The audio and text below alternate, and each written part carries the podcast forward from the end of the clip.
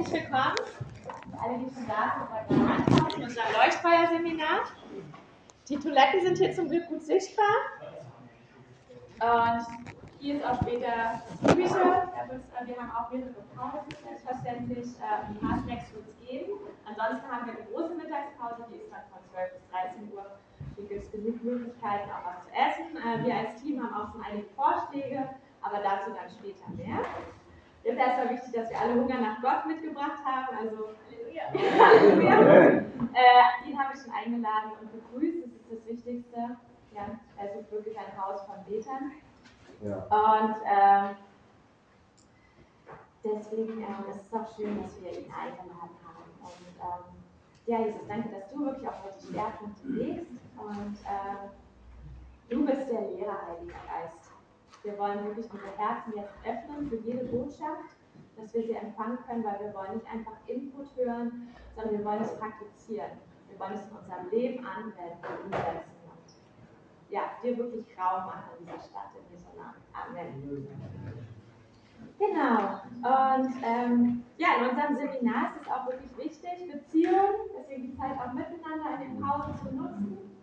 Und ähm, wir wollen auch hier nicht sozusagen so einen Schwerpunkt haben, okay, ab nächste Woche gehen wir alle gemeinsam fünfmal die Woche raus oder in einem halben Jahr treffen wir uns alle in Afrika und sind neuen Reinhard Bonkes. Das ist auch schön. Also es gibt wirklich die Salbung von Evangelisten und wir haben auch ein Gebet empfunden, dass es sogar welche die gibt, die vielleicht auch Vollzeitmissionare sind hier im Raum. Aber alle, die hier sind, sind hier Gold richtig, weil es geht darum, Jesus im Alltag groß zu machen. Amen. Da, wo ihr auf Arbeit seid, da, wo Amen. ihr in den Unis seid, da, wo Sehr ihr eure Nachbarschaften habt, in euren Familien. Ja. Überall da, wirklich Gott groß zu machen. Ja. Weil jeder teilt auch seine besten Freunde und versteckt ja. sie nicht irgendwie. Genau. Oder auch seinen Partner, seinen Ehepartner. Oder es wäre komisch, wenn man den nicht auch in seinem Umfeld vorstellt. Wir haben nichts zu verstecken, sondern wir haben das Wichtigste, eine Beziehung zu Gott. Und das wirklich mit unserem Umfeld zu teilen, für Verlorene zu beten, darum soll es heute auch gehen. Und ähm, genau, das Ganze Geist erfüllt, weil dann funktioniert es auch. Ja? Es ist nicht schlimm, wenn wir bestimmte Sachen noch nicht so gut können. Ihr habt es gerade gesehen, äh, Gott kann auch drei Akkorde einsetzen. und genauso auch in dem ganzen Thema Evangelisation und äh, das Evangelium teilen Wichtig ist das Herz und das bringt ihr alle mit, deswegen seid ihr hier. Und ähm, wir glauben aber auch wirklich an gesalbte ähm, sozusagen ähm, Strategien. Ja? Also dass es wirklich Sachen gibt, die können wir von anderen lernen und die können wir auch voneinander lernen. Und das heißt, wir werden heute auch viel praktisch werden. Ähm, es ist so ein bisschen ähnlich wie, wenn es draußen regnet und ich habe einen Regensturm, aber mir hat noch nie einer gezeigt, wie ich den anwende, denkt ihr das was? Dann renne ich im strömenden Krieg so durch die Gegend. Was werde ich feststellen? Was wird mit mir passieren? Werde nass. Habe ich dann unbedingt Bock, nochmal rauszugehen, wenn es regnet? Aber wenn mir einer mal gezeigt hat, Mensch, ja, du musst ja auf diesen Knopf drücken. Das funktioniert auch. Wie fühle ich mich jetzt, wenn ich durch den Regen laufe? Besser, oder? Weil ich glaube, Evangelisation hat leider so ein bisschen den Ruf, dass keiner so richtig weiß, wie geht das oder was kann man hier für falsch machen. Und äh, die Leute ganz viel Angst haben, oh Gott, ich gehe raus und dann werde ich nass und dann machen sie es nicht nochmal.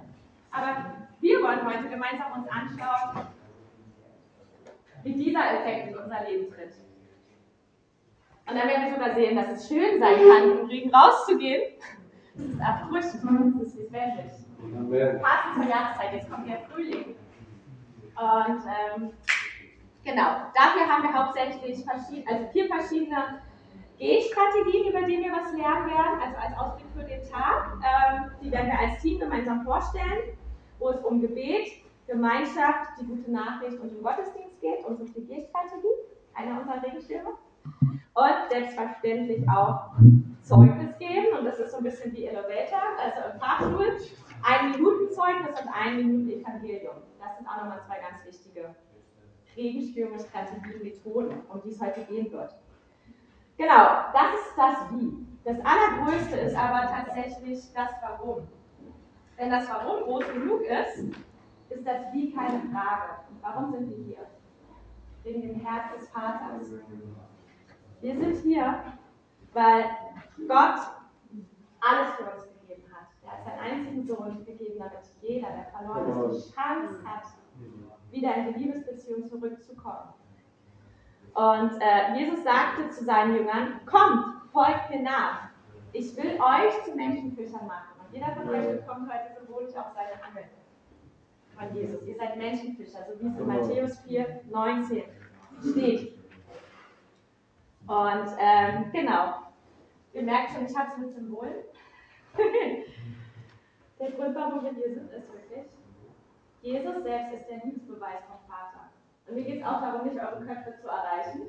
Deswegen mache ich hier so viel Symbolik. Ähm, es geht um unser Herzen. Und wenn wir im Herzen voll damit sind, das Evangelium weiterzugeben, dann ist es auch leicht. Weil wovon das Herz voll ist, davon fließt der Mund über. Darum geht es uns. Ähm, der, der, Vater war sich für nichts zu schade, das kann man auch an vielen Gleichnissen sehen. Ähm, das Gleichnis vom verlorenen Sohn oder von der verlorenen Münze. Oder ähm, genau, da geht es überall darum, dass der Vater alles gegeben hat, um das Verlorene zurückzuholen. Ja. Er hat jeden Tag aufs Feld geschaut. Genau. Deswegen war er bereit. Und hat sofort gesehen, als da der verlorene Sohn ihm entgegenkam. Und was hat er gemacht? Ist er stehen geblieben? Hat er seine ganzen Vorwürfe gesammelt? Nein. Er ist ihm entgegengerannt. Ja. ja. Und so ist das Herz von unserem Vater. Und diese Botschaft haben wir jedem zu Schulden, kennen. Davon bin ich fest überzeugt, weil dafür hat Jesus alles gegeben. Wer von euch hört gerne, dass er geliebt ist? Das, und Leute, darum geht es. Ja, wir genau. sind Liebesbriefe so für gut. unser Umfeld und für unsere Stadt. Und wir wollen Ihnen die wichtigste Botschaft sagen. Ihr seid geliebt. Geliebt vom Vater. Und wir gehen, das Warum in unserem Herzen muss klar sein. Und dann ist das Thema hier auch wichtig. Aber dann ist es auch viel einfacher, das umzusetzen, wenn das Warum klar ist. Und beides wollen wir heute erreichen. Unser Herz wirklich füllen mit dem, warum sind wir hier, warum gehen wir raus. Und natürlich auch die Strategien anwenden. Genau. Ähm, 2. Korinther 5. Das alles aber von Gott, der uns durch Christus mit sich selbst versöhnt und uns den Dienst der Versöhnung gegeben hat weil nämlich Gott in Christus war und die Welt mit sich selbst versöhnte, indem er ihnen ihre Sünden nicht zurechnete und das Wort der Versöhnung in uns legte. So sind wir also Botschafter Christi, als Botschafter an Christi Stadt. Und wir können uns das wirklich so vorstellen, unser Dienst ist, Versöhner zu sein, Brückenbauer. Ja? Ich arbeite an einer Grundschule äh, und der Dienst, Streitschlichter zu sein auf dem Schulhof, der ist total beliebt. Alle wollen Streitschlichter sein. Das macht doch total Spaß, wenn zwei sich streiten, dafür zu sorgen, dass die wieder Freunde sein können. Und das machen wir letztendlich mit unserem Umfeld mit Gott. Wir stellen die Versöhnung sicher. Deswegen sind es hier lauter kleine Perlen. Das sind also alles Schätze da draußen, die Gott noch nicht kennen und die sollen wieder in die Versöhnung tun, in diese Beziehung. Genau, und wir in, äh, der, von der Nation Church, wir nennen die Verlorenen gar nicht Verlorene, wenn wir über sie reden. Also wenn wir den Begriff heute noch ein paar Mal verwenden und ihr kennt ihn noch nicht, wir reden auch von VIPs. Und das hat was mit unserer mentalen Herzenshaltung zu tun, weil es sind für uns very important persons. Ja. Das sind die, für die Gott total brennt. Und jetzt möchte ich einen großen Applaus für Jerry. Wirklich, wir gehen nämlich wegen der Hoffnung, das Evangelium zu verkünden, den nächsten Part. Ja,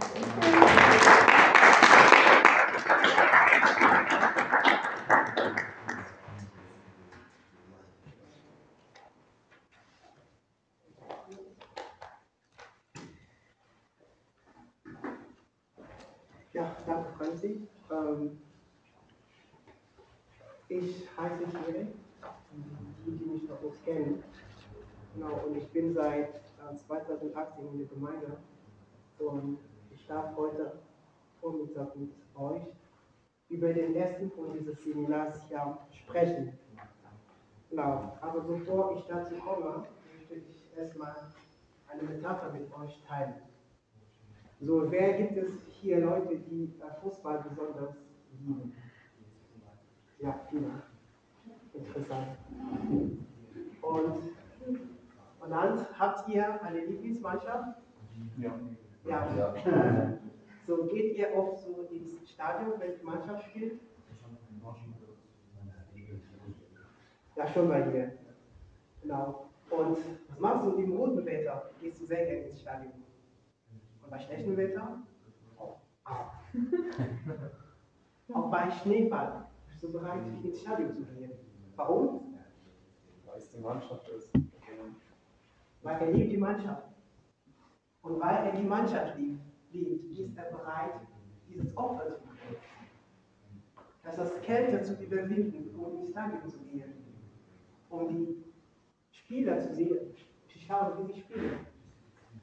Und das sehen wir auch. Es gibt viele Leute, die bereit sind, auch bei kaltem Wetter ins Stadion zu gehen, auch einfach zu sitzen und zu schauen, wie Spieler auf dem, Spiel, auf dem Spielfeld hin und her laufen. Aber das ist nicht negativ gemeint, ja?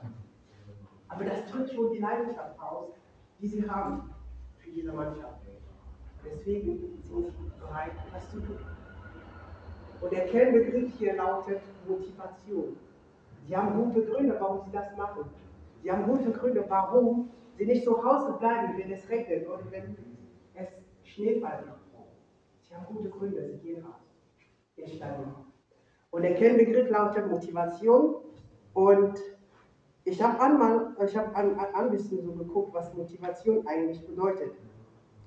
Ähm, Motivation, ich lese mal kurz vor die Definition, die ich gefunden habe. Motivation kommt erstmal ähm, von dem lateinischen Verb movere, ähm, was so wie bewegen oder antreiben bedeutet. Aber Motivation, das lese ich mal vor, wird allgemein als das, was erklärt, nein, Motivation wird, das, wird allgemein definiert als das, was erklärt, warum Menschen oder Tiere zu einem bestimmten Zeitpunkt ein bestimmtes Verhalten einleiten, fortsetzen oder beenden. Das heißt, sie haben einen Antrieb, sie haben einen Grund, einen Beweggrund, warum sie etwas machen. Und das nennen wir Motivation. Und ich möchte jetzt in den nächsten 20 Minuten mit euch über die Motivation reden. Warum wir für Jesus brennen. Warum wir rausgehen, auf die Straße gehen, um vor Jesus zu erzählen. Es gibt gute Gründe, warum wir das machen. Und das wollen wir jetzt ähm, anschauen. Genau. Warum brennen wir für Jesus? Welche Motivation haben wir dafür? Ich werde auch nicht treu, nicht ganz treu, das dem folgen, was hier steht. Ja? Ähm, das ist ein bisschen flexibel. Und ich werde auch viele Bibelstellen, ich werde auch viele Bibelstellen so lesen. Ähm, das könnt ihr euch auch aufschreiben, wenn ihr wollt. Genau, jetzt Motivation 1, warum wir von Jesus erzählen. Und wenn ich von Jesus erzähle und sage, dass ich meine nicht unbedingt auf die Straße gehen. Das können wir auch mit den Nachbarn machen, das können wir auch mit Freunden machen, das können wir auch zu Hause in der Familie machen. Wir müssen nicht unbedingt so, das ist nicht, was ich genau an der ersten Stelle. So, der erste Grund, warum wir rausgehen, ist aus, ist Gehorsam. Das heißt, wir erzählen von Jesus, warum aus Gehorsam. So einfach ist es. Warum aus Gehorsam? In Matthäus 28, Vers 19 bis ähm, 20 lesen wir folgendes. Dort steht geschrieben: Darum geht zu allen Völkern und macht die Menschen zu meinen Jüngern. Tauft sie auf den Namen des Vaters, des Sohnes und des Heiligen Geistes. Und lehrt sie, alles zu befolgen, was ich euch geboten habe. Und seid gewiss, ich bin jeden Tag bei euch bis zum Ende der Welt. Wir haben in den beiden Versen das, was wir Imperativ nennen. Das ist Matthäus 28, Vers 19 bis 20. Wir haben hier in den beiden Versen zwei Imperativformen. Geht und lehrt. Wenn ich sage, der kommen, oder ich sage, wenn sie kommen, das ist Imperativ. Ist das eigentlich eine Bitte? Das ist ein Befehl. Das ist ein Auftrag. Und was sind wir? Wir sind Gottes Diener. Wir sind Gottes Kinder. Und wenn wir einen Auftrag von unserem Herrn bekommen, was machen wir? Wir führen den Auftrag aus. Das ist Gehorsam. Jesus hat gesagt, geht, lehrt. Das ist ein Befehl, ein Auftrag. Es ist keine Bitte. Soll ich das machen? Geht, lehrt. Und wenn wir das machen, gehorchen wir Jesus. Gehorchen wir unserem Herrn. So einfach kann es sein.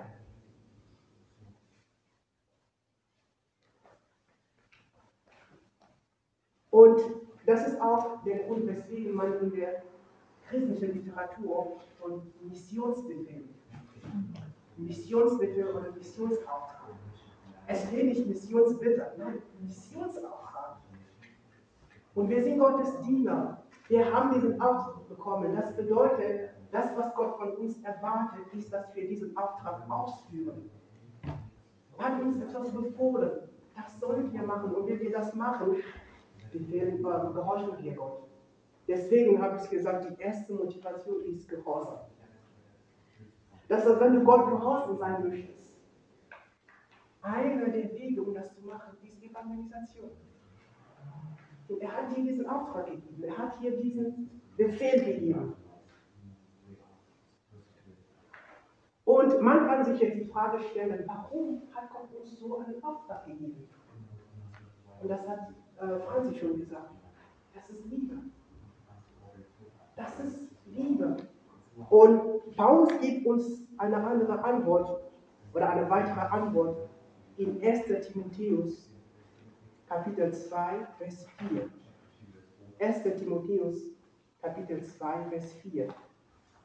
Dort steht geschrieben, denn Gott will, dass alle Menschen gerettet werden und dass sie die Wahrheit erkennen. Gott möchte, dass alle Menschen gerettet werden und die Wahrheit erkennen. Und das ist der Grund, weswegen er uns diesen Auftrag gegeben hat. Damit Menschen durch uns von Gott hören, gerettet werden und die Wahrheit erkennen. Das bedeutet, wenn wir evangelisieren, wenn wir von Jesus erzählen, was machen wir? Wir tragen dazu bei, dass Gottes Herzenswunsch Wirklichkeit wird. So ist es. Sein Herzenswunsch ist, dass jeder Mensch von ihm hört und an ihn glaubt und gerettet wird. Und wenn wir das machen, wenn wir den Mund aufmachen, einfach von Jesus erzählen, mit Freunden, Kollegen, Verwandten, dann leisten wir unseren kleinen Beitrag dazu, dass Gottes Herzenswunsch Wirklichkeit verdient. Und das ist ja die erste Motivation, die ich habe. Jetzt kommen wir zu, zu der zweiten, Motivation 2. Es gibt einen Zusammenhang oder es gibt eine Wechselbeziehung zwischen Wort, Glaube und Errettung.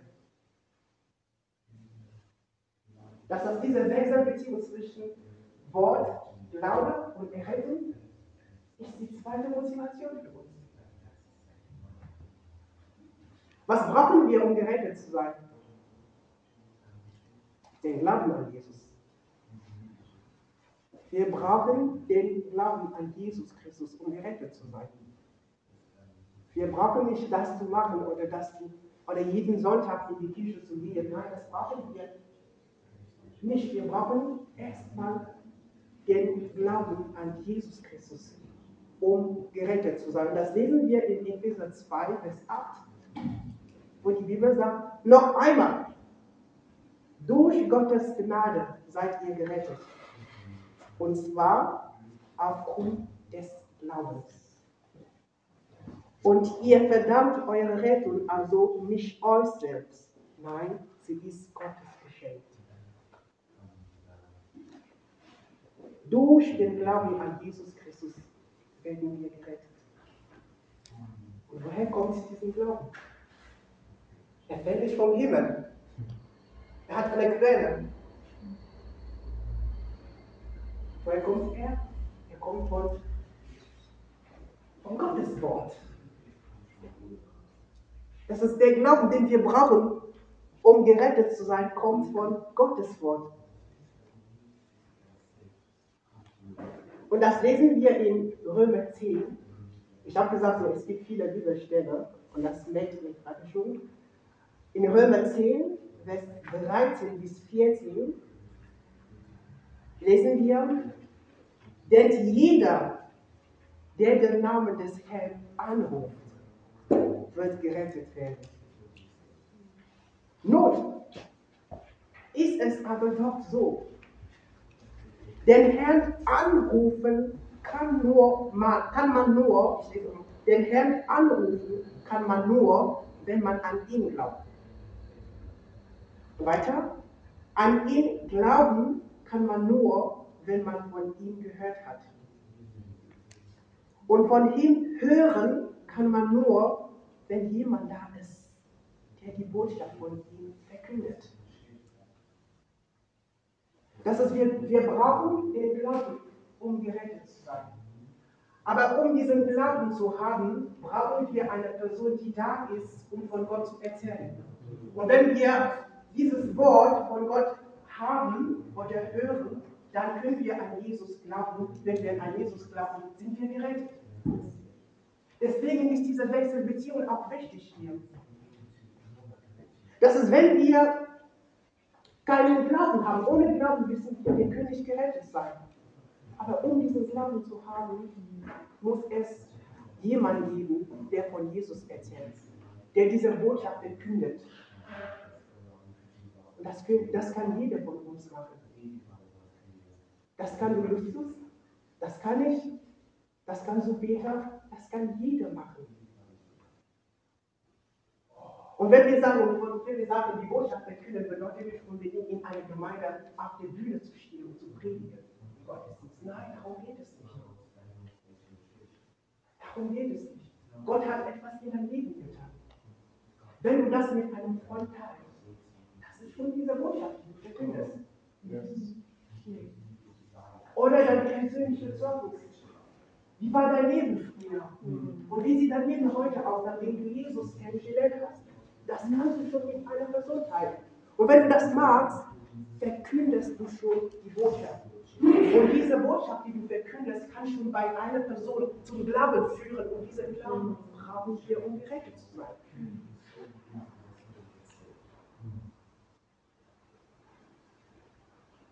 Das ist, wenn wir von Jesus erzählen. Dann geben wir den Menschen in unserem Umfeld diese Möglichkeit, Jesus kennenzulernen.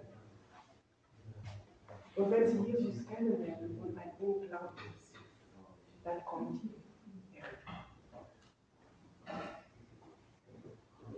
Das war der zweite Punkt. Jetzt der dritte Punkt.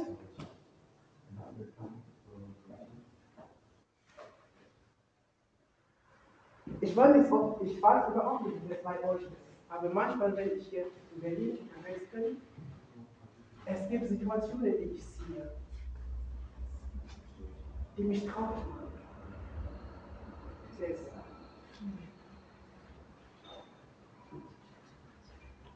Ich war vor, vor drei Monaten in Darmstadt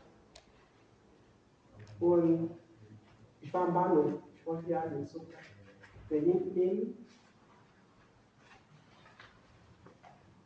Ich habe zwei ich weiß nicht, Kinder oder junge Menschen, aber sie sahen so jung aus. Und ich konnte vielleicht damit rechnen, dass sie vielleicht 13 oder 12 waren. Und sie saßen so am Bahnhof. Was haben sie gemacht? Sie rauchten. Und ich habe sie gesehen. Ich war mit einer Freundin und ich habe, okay, ich muss jetzt auf die beiden zugehen. Und sie fragen, warum sie in so einem jungen Alter rauchen. Aber letztendlich hat sie mich überredet. Ich bin nicht auch sie nicht.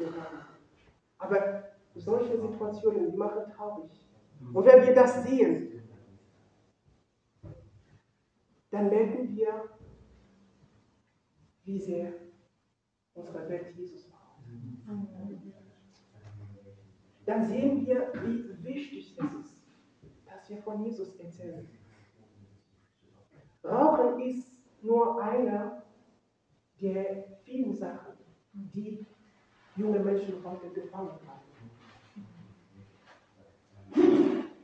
Und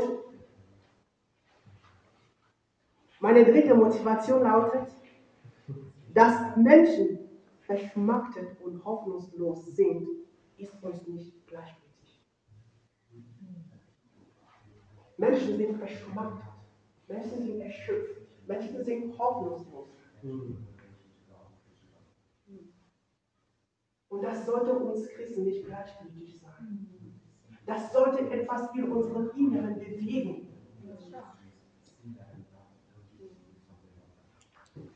Und das sehen wir auch schon bei Jesus. In Matthäus 9, Vers 35 bis 36, haben wir eine interessante Situation. Ich lese mal vor. Matthäus 9, Vers 35 bis 36. Und Jesus zog umher durch alle Städte und Dörfer, lehrte in ihren Synagogen und predigte das Evangelium des Reiches und heilte jede Krankheit und jedes Gebrechen.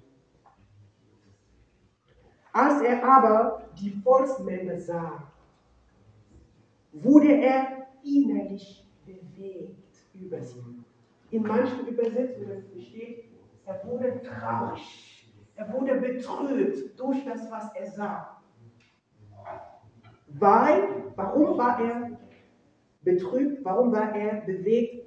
Weil diese Menschen erschöpft und verschmachtet waren, wie Schafen, die keinen Hirten haben. So ist die Situation, liebe Geschwister. Auch wenn wir das nicht sehen. Wir sehen vielleicht Leute da draußen, die große Autos fahren. Voll schön. Aber wie ist es in ihrem Inneren, in ihrem Leben? Manche haben große Autos, aber sie sind erschöpft. Und diese Situation ist besonders für uns interessant. Wir wissen, die Gesellschaft, in der wir leben, das ist eine Leistungsgesellschaft. Je mehr du leistest, desto mehr bedeut, bedeutest du. Und das macht Menschen hoffnungslos. Das erschöpft Menschen.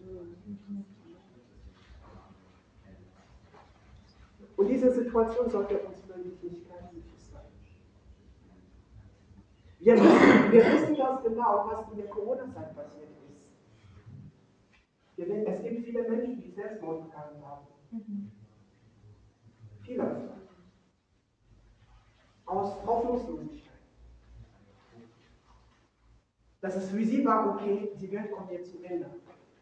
Ich kann keinen Menschen mehr treffen, nichts mehr machen und den Leben draußen. Aber für uns, wir haben die Hoffnung in uns. Wir haben diese Hoffnung in uns. Und diese Hoffnung heißt Jesus. Das ist, wenn wir diese Hoffnung verkünden, dann helfen wir diesen hoffnungslosen Menschen, diesen verschmachteten Menschen. Und Jesus ist für uns das große Beispiel. Er war bewegt, er war betrübt von dieser Situation. Aber wie ist es mit uns? Ist es uns gleichgültig? Ist es uns egal, wenn wir junge Menschen sehen, die ins Verderben laufen? Oder wenn wir ganz generell Menschen sehen, die ins Verderben laufen? Bedeutet das für uns, etwas für uns? So meine Ermutigung ist, dass wir auch lernen, das anders zu sehen, das anders zu betrachten. Das nicht einfach normal so anzunehmen, zu sehen, es ist so, sie brauchen einen Hilfe. Jesus war bewegt, er war traurig. Weil diese Menschen wie Schafe waren, die keinen Hirten haben.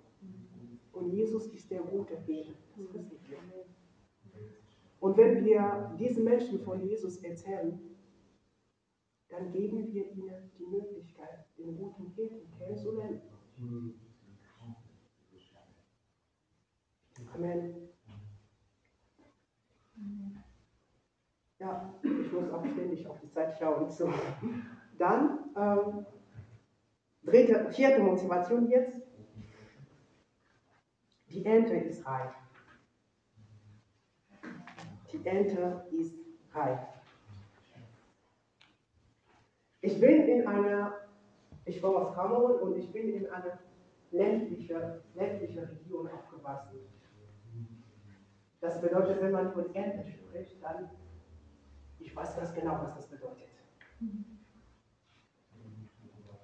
Bei uns war es so, wenn die Ernte reif ist, wissen wir, es gibt eine bestimmte Zeit, um diese Ernte einzubringen, sonst verdirbt sie. Das bedeutet, wenn die Ernte nicht rechtzeitig eingebracht wird, kann sie verderben. Haben wir nichts mehr, oder? Und das bedeutet, die Ernte ist reif, auch hier in Berlin. Ich lese erstmal ganz schnell äh, zwei Bibelstellen. Die erste ist in Johannes 4, Vers 35. Dort sagt die Bibel, sagt ihr nicht, es dauert noch vier Monate, dann beginnt die Ernte. Nun, ich sage euch, blickt euch einmal um und seht euch die Felder an. Sie sind reif für die Ernte. Und zweite Stelle Matthäus 9, Vers 37 bis 38. Dann spricht er zu seinen Jüngern. Die Ernte ist groß, die Arbeiter sind aber weniger. Bittet nun den Herrn der Ernte, dass er Arbeiter in seiner Ernte aussende. Wir haben hier zwei Adjektive. Die Ernte ist reif und die Ernte ist groß. Die Ernte ist reif, das bedeutet, es ist hier die richtige Zeit, um aktiv daran zu arbeiten. Wie gesagt, wenn wir auf die Zeit nicht achten, kann die Ernte verlieren und dann am Ende haben wir nichts mehr. Und zweites Adjektiv, die Ernte ist groß. Das bedeutet, und das ist immer so, je größer die Ernte ist, desto mehr Arbeiter brauchen wir. Die Ernte ist groß, deswegen brauchen wir mehr Leute wir daran arbeiten, dass die Ernte eingebracht wird. Und das ist, ich bin ein Arbeiter, du bist ein Arbeiter, er, wir alle können daran arbeiten, dass diese Ernte eingebracht wird. Und Jesus braucht uns, um diese Ernte einzubringen. Auch, zur, auch zu Jesu Lebzeiten hat er nicht direkt alle Menschen erreicht. Nein. Er ist nicht durch ganz Palästina gereist, nein. Er hat auch zu dieser Zeit hat er liebe Menschen gebraucht, die für ihn arbeiten sollten, damit die Ernte eingebracht wird. Das ist heute noch wichtiger. Das ist heute, das hat heute noch eine größere Bedeutung. Er braucht uns. Er braucht uns in der Schule, an der Uni, auch in der Familie. Auch in der Familie.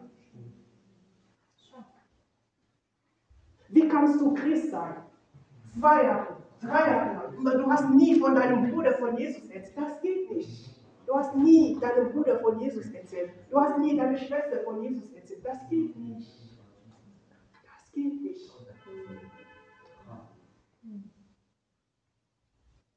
Glaubst du, dass es ein Zufall ist, dass du, genau du, die erste Person in deiner Familie bist, die an Jesus glaubt? Das ist kein Zufall. Das ist strategisch von Jesus so gewollt. damit du diese Tür kannst, wodurch andere Personen zu Jesus kommen. Jesus braucht dich. Da, wo er dich gesetzt hat. Arbeit, Familie, wo auch immer du bist, wo auch immer du stehst. Dort braucht Jesus dich. Und die Frage ist, willst du von Jesus oder willst du dich von Jesus gebrauchen lassen? Willst du, dass Jesus durch dich arbeitet? Willst du, dass Jesus durch dich Menschen erreicht? Das ist die Frage.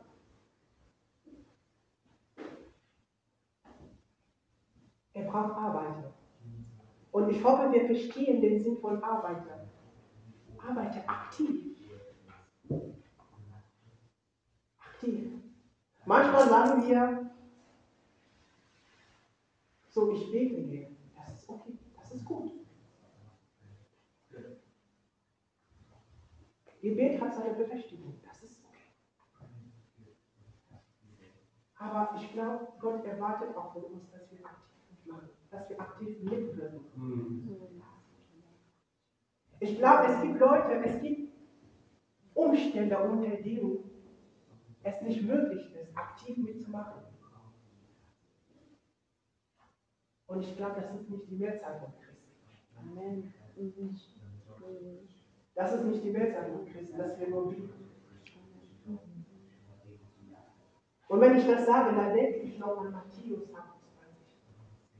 Ich glaube, ich bin der Überzeugung, dass Jesus in dieser Stelle von uns alle redet. Geht, lehrt.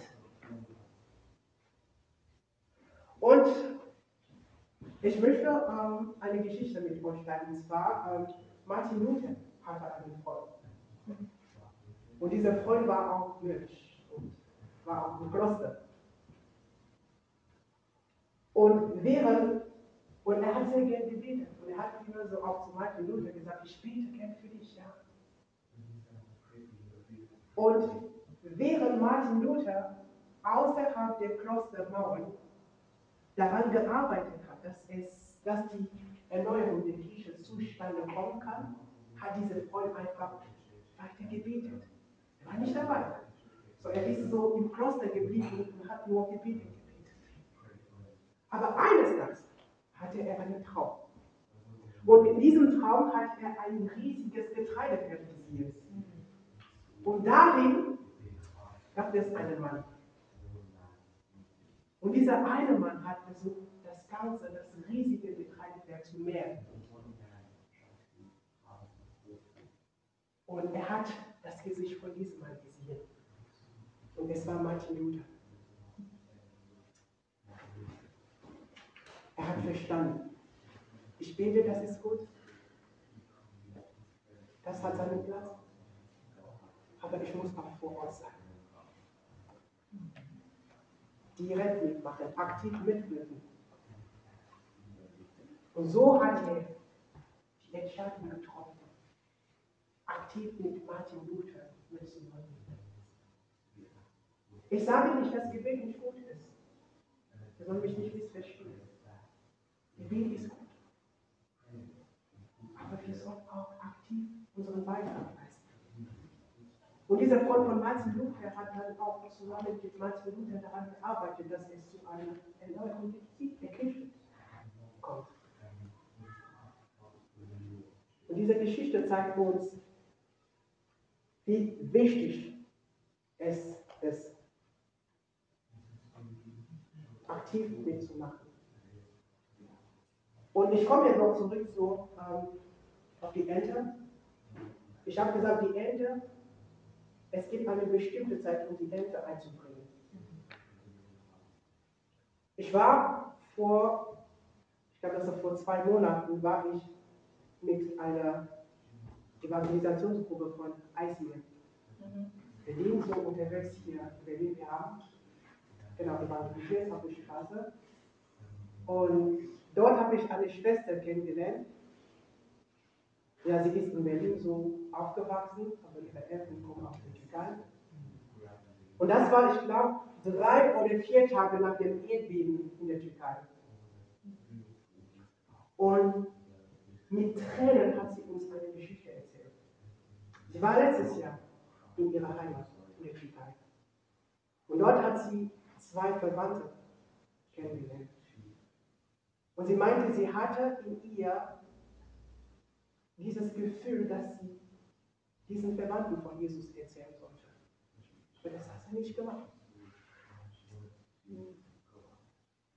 Und sie ist nach Deutschland zurückgeflogen.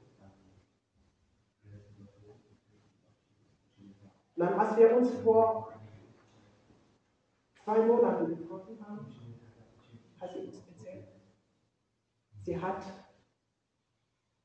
glaube, das war so zwei Tage vorher, hatte, hatte sie die Nachricht bekommen, dass diese Verwandte beim Enden ins Leben gekommen sind. Die Ente war reif für eine bestimmte Zeit. Die Ente ist nie für ewig da. Das müssen wir verstehen. Es gibt viele Faktoren, es gibt viele Faktoren, die wir auch in Betracht ziehen sollen. Und einer dieser Faktoren ist der Tod. Dass das die Person, der ich von Jesus erzählen möchte, kann sterben. Oder ich kann auch sterben. Das dürfen wir nicht ausschließen. Oder mein Vater ist zum Beispiel ist, äh, vor zwei Jahren gestorben. 2021.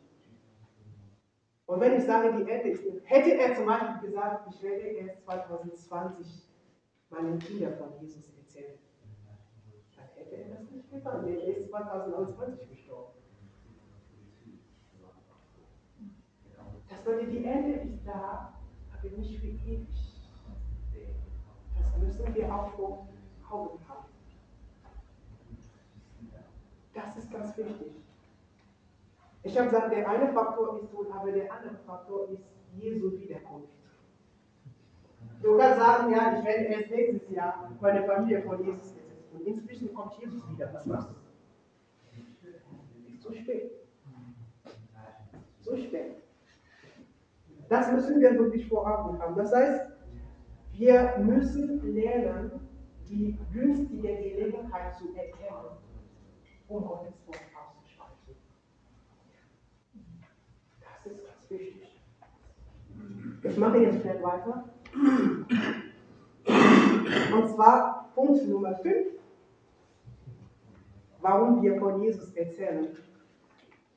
Wir erzählen von Jesus, weil wir eine besondere Kraft haben. Wir haben eine besondere Kraft. Und diese Kraft, die wir haben, kommt von dem Heiligen Geist. In Apostelgeschichte 1, Vers 8 lesen wir, da sagt Jesus zu seinen Jüngern, aber der Heilige Geist wird, aber, aber, er sagt, aber wenn der Heilige Geist auf euch herabkommt, werdet ihr mit seiner Kraft ausgerüstet werden und das wird euch dazu befähigen, meine Zeugen zu sein.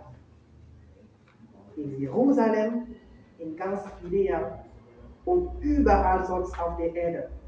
Selbst in den entferntesten Gegenden der Erde.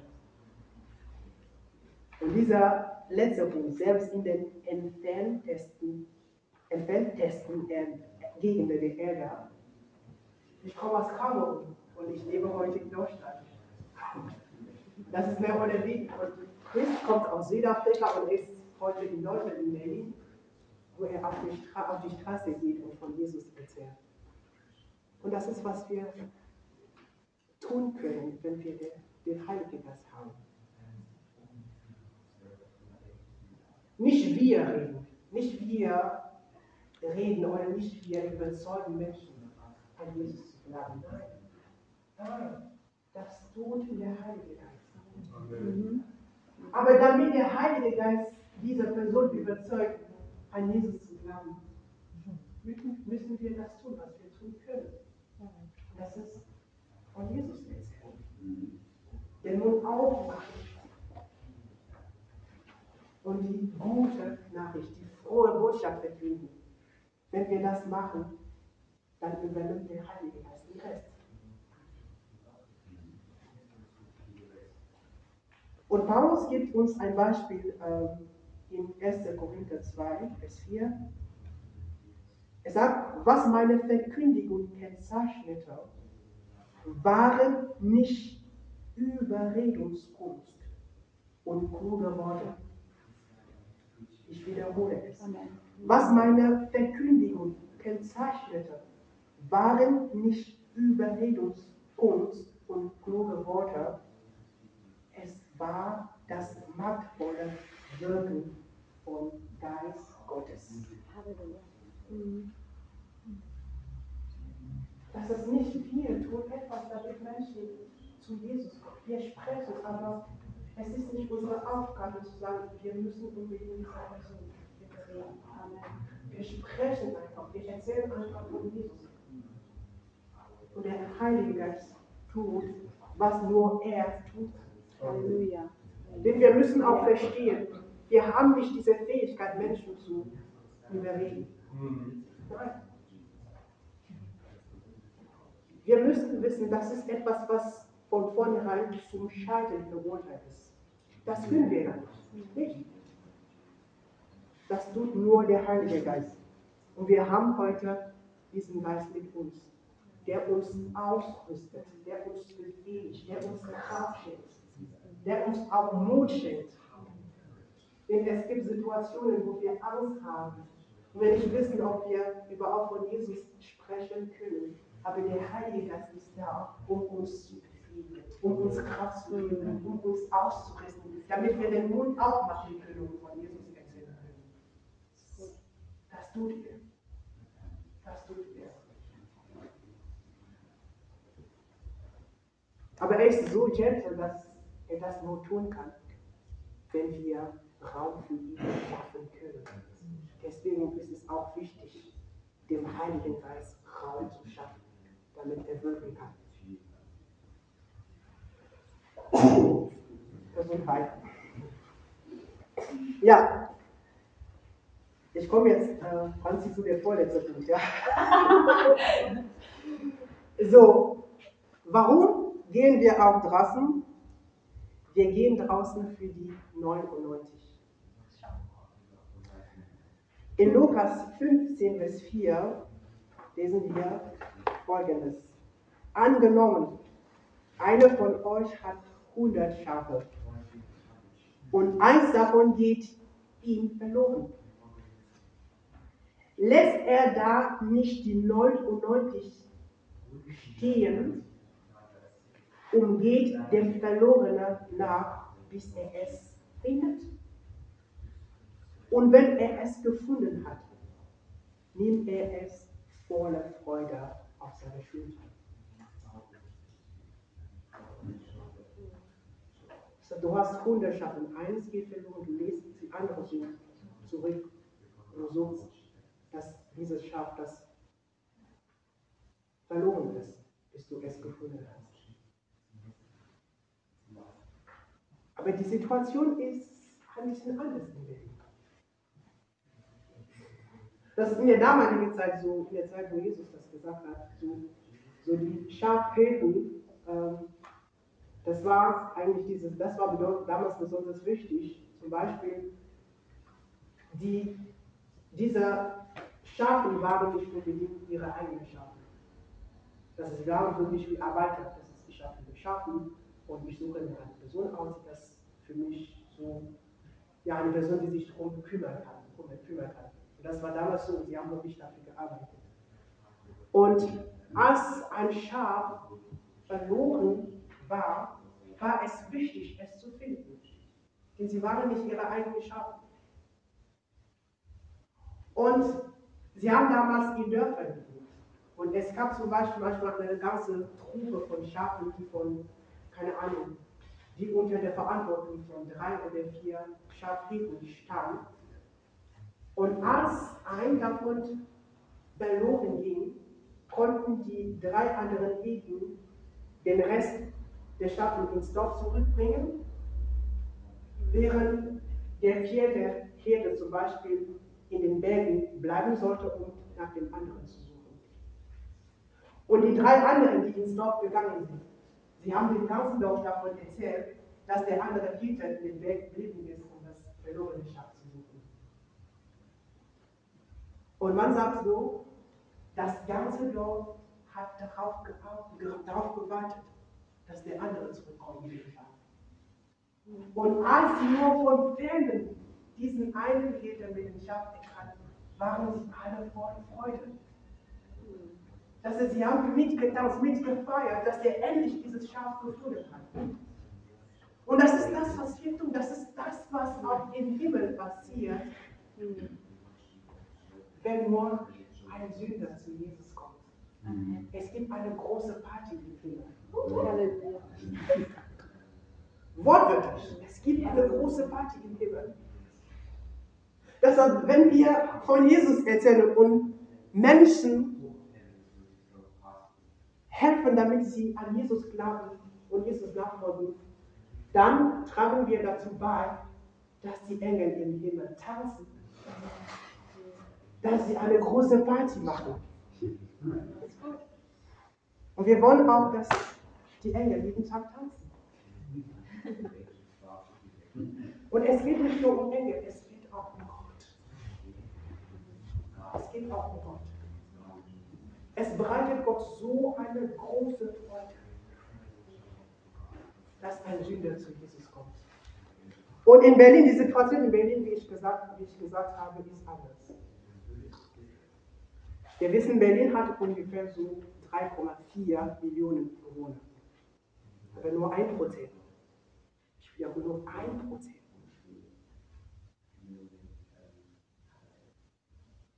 Ein Prozent. Ich weiß nicht, was das bedeutet eigentlich, so, so drei Millionen, so ein Prozent. Wie viele? Ein ganz, ein ganz kleiner Teil. Ein ganz kleiner Teil von Berlin kennt Jesus. Das ist, wir müssen hier in Berlin das eine Schaf zurücklassen, um nach 99 zu suchen. Das ist unsere Aufgabe in Berlin. Das ist unsere Aufgabe. Und diese Aufgabe ist so groß, dass wir Arbeiter brauchen. Ich meine nicht unbedingt in Every Nation das machen. Nein, das musst du nicht. Das darfst du überall machen hier und deinen Beitrag dazu leisten. Ich komme jetzt schnell zum letzten Punkt. Und zwar, und zwar, wir gehen, ja, das ist jetzt der letzte Punkt. So, Motivation 7, wir gehen, weil das Evangelium Kraft hat. Römer 1, Vers 16 sagt folgendes: Zu dieser Botschaft bekenne ich mich offen und ohne mich zu schämen. Denn das Evangelium ist die Kraft Gottes, die jedem, der glaubt, Rettung bringt. Und das gilt zunächst für die Juden, es gilt aber auch für jeden anderen Menschen. Das Evangelium hat Kraft. Und wenn wir das Evangelium predigen, kündigen, dann schaffen wir Wege, damit Menschen diese Kraft erleben. Damit Menschen in Berührung mit dieser Kraft kommen. Das und diese Kraft verändert Leben. Diese Kraft hat mein persönliches Leben verändert. Dieses, diese Kraft hat auch das Leben von David verändert. Dieses, diese Kraft hat unser ganzes Leben verändert. Ich möchte uns wirklich dazu ermutigen, es gibt viele, viele andere Motivationen. Wir können jetzt aus Zeitgründen nicht alles nennen. Es gibt viele, viele. Aber meine Ermutigung wirklich an uns, an euch, es gibt viel. Es gibt viele, viele Menschen da draußen, die Jesus brauchen. Besonders in Berlin, in deiner Familie, da wo du arbeitest. Sei ermutigt deinen Mund aufzumachen und von Jesus zu erzählen. Ja, Amen. Amen. Richtig gut.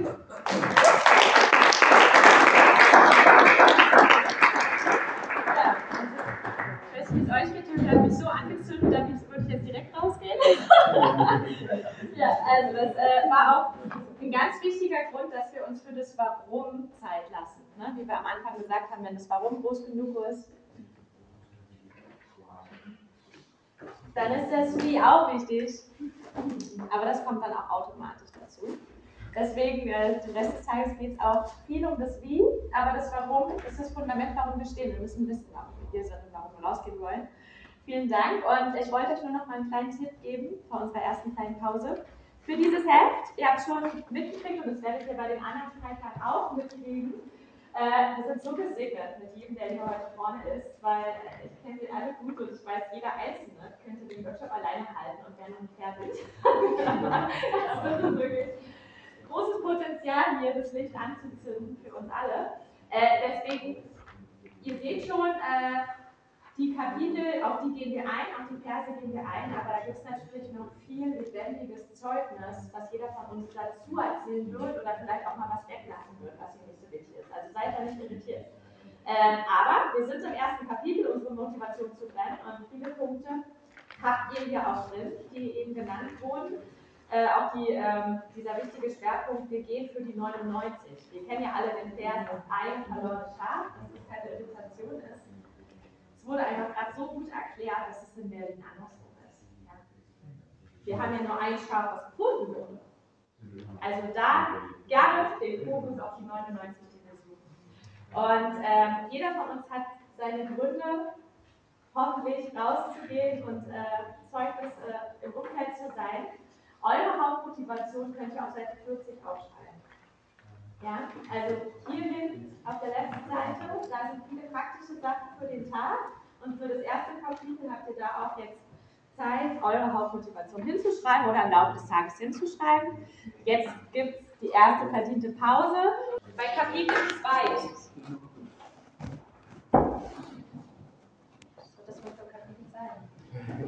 wird das. Genau.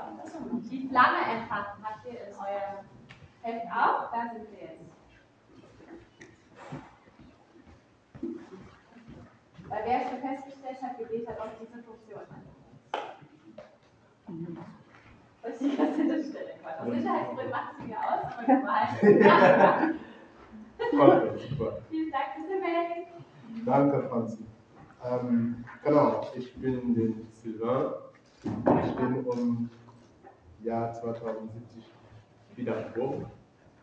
Ähm, also um 10 Uhr, die, also 23. Oktober. Also warum erzähle ich das? Ähm, ich bin eine, eine Zeuge von Gebet. Also ich bin zu Jesus gekommen durch Gebet, weil viele Leute haben für mich gebetet. Mein Bruder und ein paar Freunde haben für mich gebetet. An diesem Tag bin ich, also habe ich mein Leben oder habe ich Jesus ähm, angenommen. Das war so ein groß oder langer Prozess, weil er hatte mir so viel über Jesus geredet, aber für mich war nicht so klar. Und, und ich bin dazu gekommen, in die Zeiten, wo er für mich gebetet hat. Und deswegen ist für mich wirklich Gebet wichtig, um die Evangelium zu teilen. Weil ich glaube, wir können nicht Evangelium teilen, wenn wir kein, auch selber keine Kraft haben oder wenn wir nicht so was von Gott bekommen haben. Und wenn wir einfach die Situation von den äh, Aposteln betrachten, Jesus hat gesagt, gehen und macht mit neuen neue Leuten. Aber sie hatten keine Kraft, um das zu machen. Und deswegen hat Gott gesagt, bleib hier.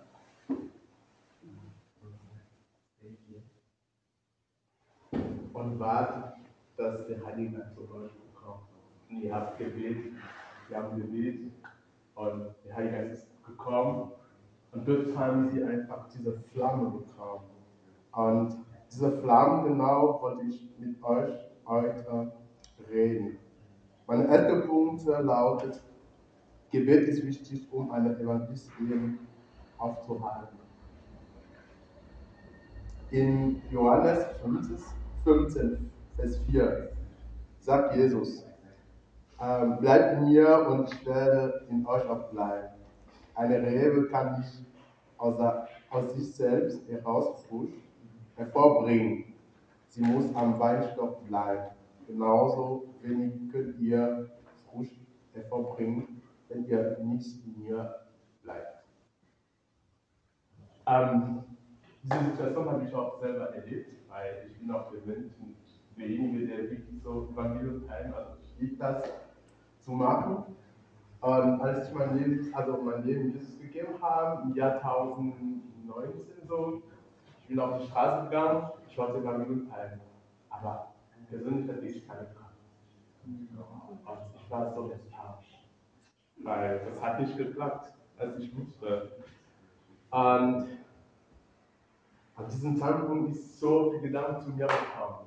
Nee, du bist nicht dazu gerufen, das ist also falsche Gedanken, soll ich, also sagen. Und seitdem wir sowas erlebt haben, bin ich in einen Zeitpunkt gekommen, wo Gott mir gesagt hat, nee, du brauchst noch Zeit zu beten. Weil das Gebet ist jetzt sehr wichtig, um diese Sünde zu machen. Wenn du entzündet bist, bist du brauchst du Gebet. Dann habe ich angefangen zu beten. Und das hat nicht so gedauert. Ich glaube, zwei Tage oder drei Tage später habe ich gesagt, ich habe genug gebetet, dann bin ich raus. Dann, als ich Leute getroffen habe, es war so eine Frau, äh, sie hatte einfach eine schwierige Situation. Ich wusste das im Inneren, aber ich wusste nicht, wie ich also mit den Personen angefangen und das war, seine Situation war eine Scheidung wie sein Mann. Und wir haben angefangen zu reden. Ich sollte einfach alle reden, so, hey, kann ich kurz ähm, mit Ihnen reden, haben Sie Zeit und so? Ich sage, ja und so. Dann plötzlich kommt sein Kind, sein Vater. Gott, der Heilige das ist einfach eine Gelegenheit, so ähm, zu reden. Aber ich habe mit den, den Damen geredet und sie ist zu Jesus gekommen.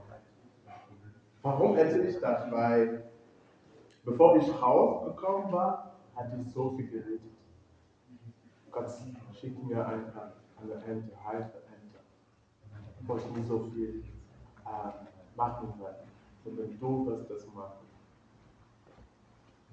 Und die Frau ist zu Jesus gekommen.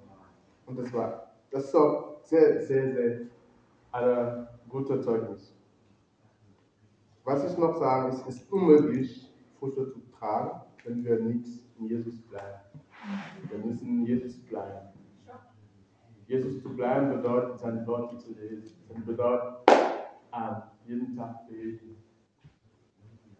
Du kannst nicht rausgehen und Kraft haben und, und zu beten, weil Gebet macht uns sehr stark. Gebet macht uns, ähm, gibt uns Kraft und Inspiration.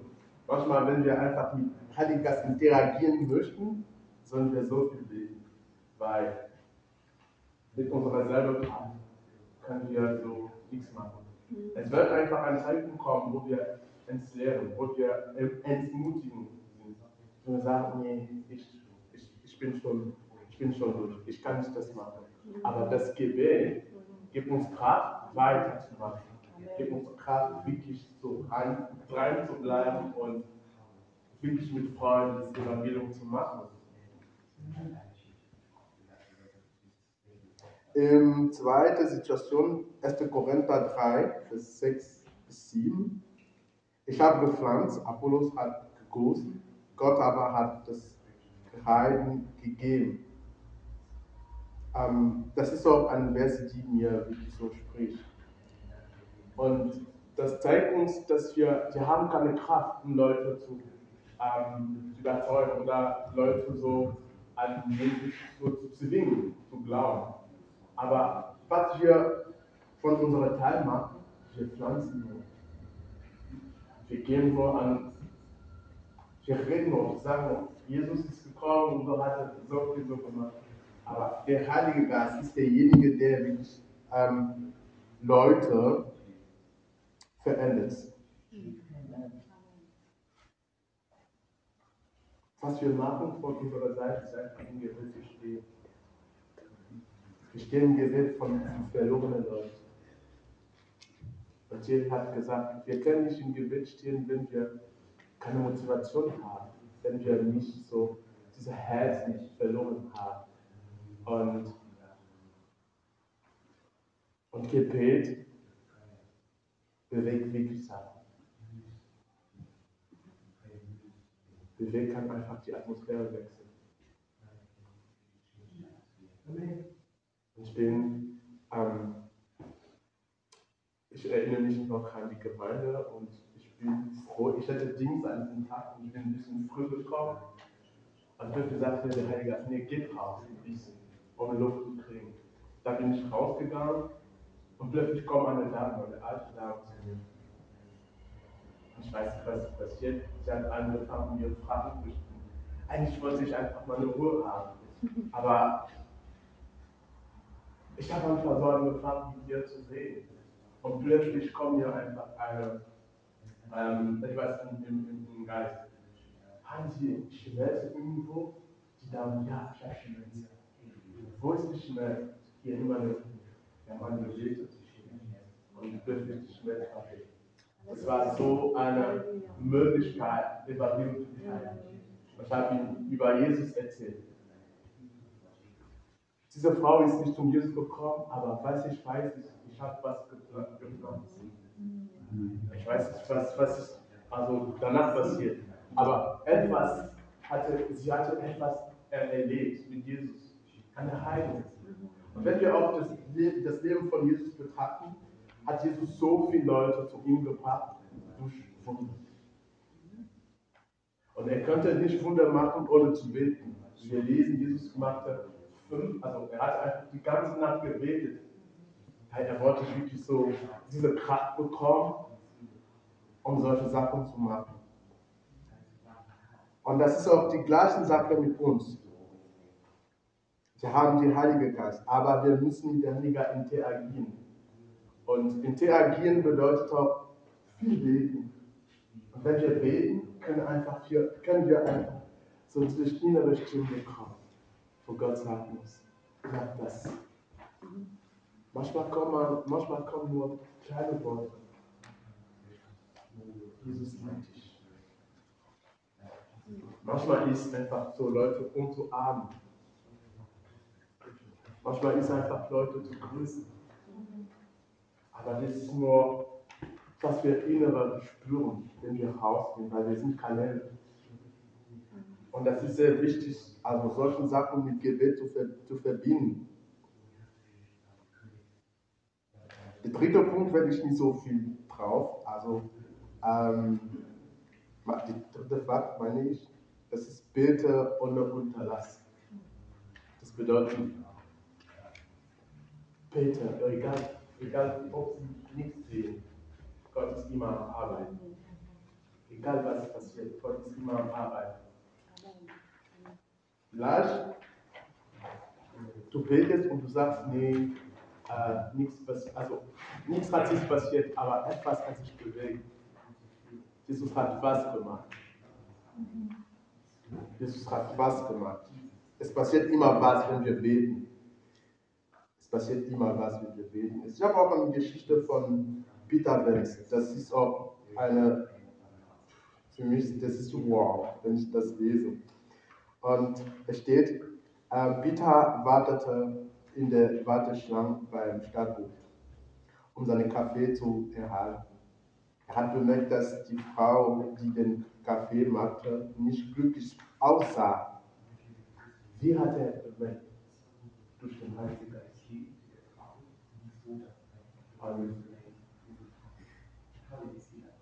Wie hat der Heilige Geist mit, mit ihm geredet? Er hat so viel gelesen, er war doch heil, solche Sachen zu, zu bekommen. Manchmal kann der Heilige Geist auch reden, aber das ist nicht so aufmerksam.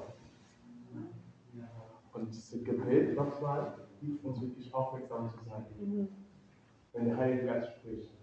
Und durch Gebet können wir einfach unsere Worte, unsere Stimme von der Stimme der Heiligen Geist unterschieden. Amen. Halleluja. Das ist so sehr wichtig, Gebet zu, machen. Ich mache mal weiter mit der Geschichte. Und er hatte einfach die, und ähm, die Frau sah unglücklich von dem Heiligen Geist ähm, angesprochen und fragte sie, alles okay? Und sie brach ihm in Tränen aus, erzählte ihm ihr Problem und er war in der Lage, sie zu trösten, die Nachricht mit Kräuten mit ihr zu teilen und sie zum Glauben zu führen. In der Lage, sie zu trösten. Der Heilige Geist hilft uns auch, Leute zu trösten. Mhm. Weil in diesem Zeitpunkt kennt der Heilige Geist bestimmte Worte, die das Person helfen kann. Manchmal wird es einfach so, ähm, ich bin ein guter Vater. Manchmal wollen Leute sie also hören, du bist geliebt, du bist ein Schatz, du bist, sehr, du bist eine wunderbare Person, du machst alles gut. Und solche Sachen können wir machen, wenn wir mit dem Heiligen agieren. Das ist auch sehr wichtig. Und der zweite Teil, das ist einfach praktische Wege, um die Gegenwart Gottes zu praktizieren. Ich will das nicht allein machen. Also, stellt, stellt ihr vor, euch vor, welche praktische Wege gibt es, wenn wir einfach das Gegenwart Gottes spüren würden? Hat jemand eine Idee? Also wenn ich einfach das Gegenwart Gott also wirklich spüren oder praktisieren, was muss ich machen? Was, was kommt, was, was komme ich also in meinen Kopf, wenn wir einfach über Gegenwart Gottes reden? Friede, übernatürlicher Friede zum Beispiel. Übernatürlicher Friede, ja. Hat jemand? Freude. Freude. Nochmal? Hoffnung. Hoffnung, super. Dankbarkeit. Dankbarkeit. Noch? Mitgefühl. Mitgefühl. Stark, super. Und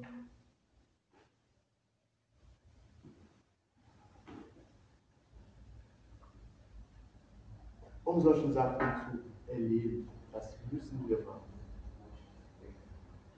Hoffnung und so und so. Stellt ihr, stellt ihr euch vor, ich bin so down. Aber ich weiß, dass ähm, Gott hat gute Pläne für mich. Das steht in der Bibel. Und was kann ich machen, damit, was in der Bibel geschrieben ist, so wahr für mich sein soll? Das kann ich dir. Kannst du sprechen, proklamieren? Danke. Was noch? Bibel lesen. Bibel lesen. Ja. Anbetung. Anbetung, come on. Was noch?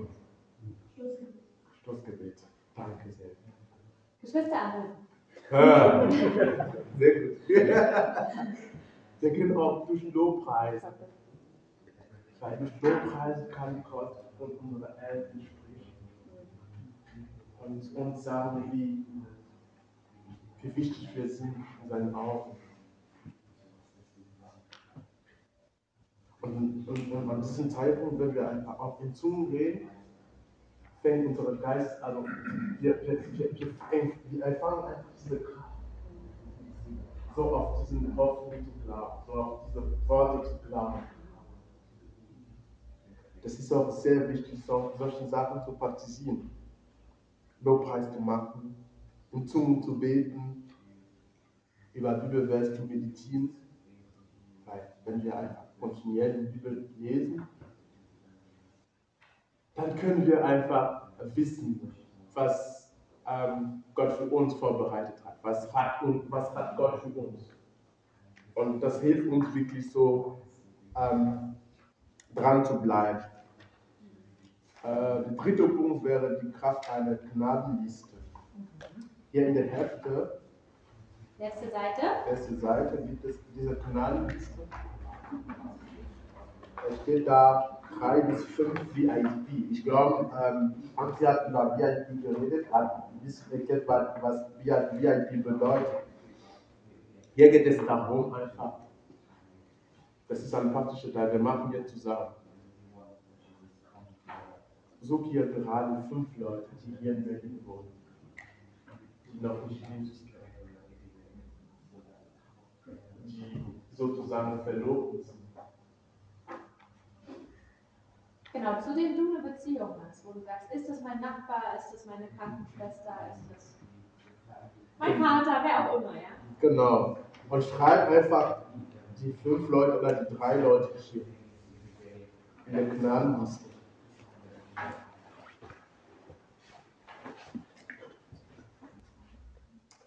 Wenn Sie das gemacht haben, das ist der erste Schritt. Der zweite Schritt ist einfach eine Wecker zu machen. Damit wir uns erinnern, okay, wenn der Wecker klingt, ich muss mit diesen fünf Leuten reden. Amen. Also überleg dir einfach eine Uhrzeit, wo du nehmen sollst, für diese Leute zu beten. Das ist auch sehr wichtig. Danach wird einfach eine, eine interessante Geschichte kommen. Das ist wirklich auch ermutigend. Von George Müller. Er hatte für seine, er hatte für seine ähm, fünf Freunde gebetet und hat das 60 Jahre, Jahre lang gemacht. Ich, ich lese ein bisschen die Geschichte vor. George Müller, eine junge äh, Bekehrter in England war, begann er täglich für fünf Freunde zu beten, damit sie sich auch bekehren.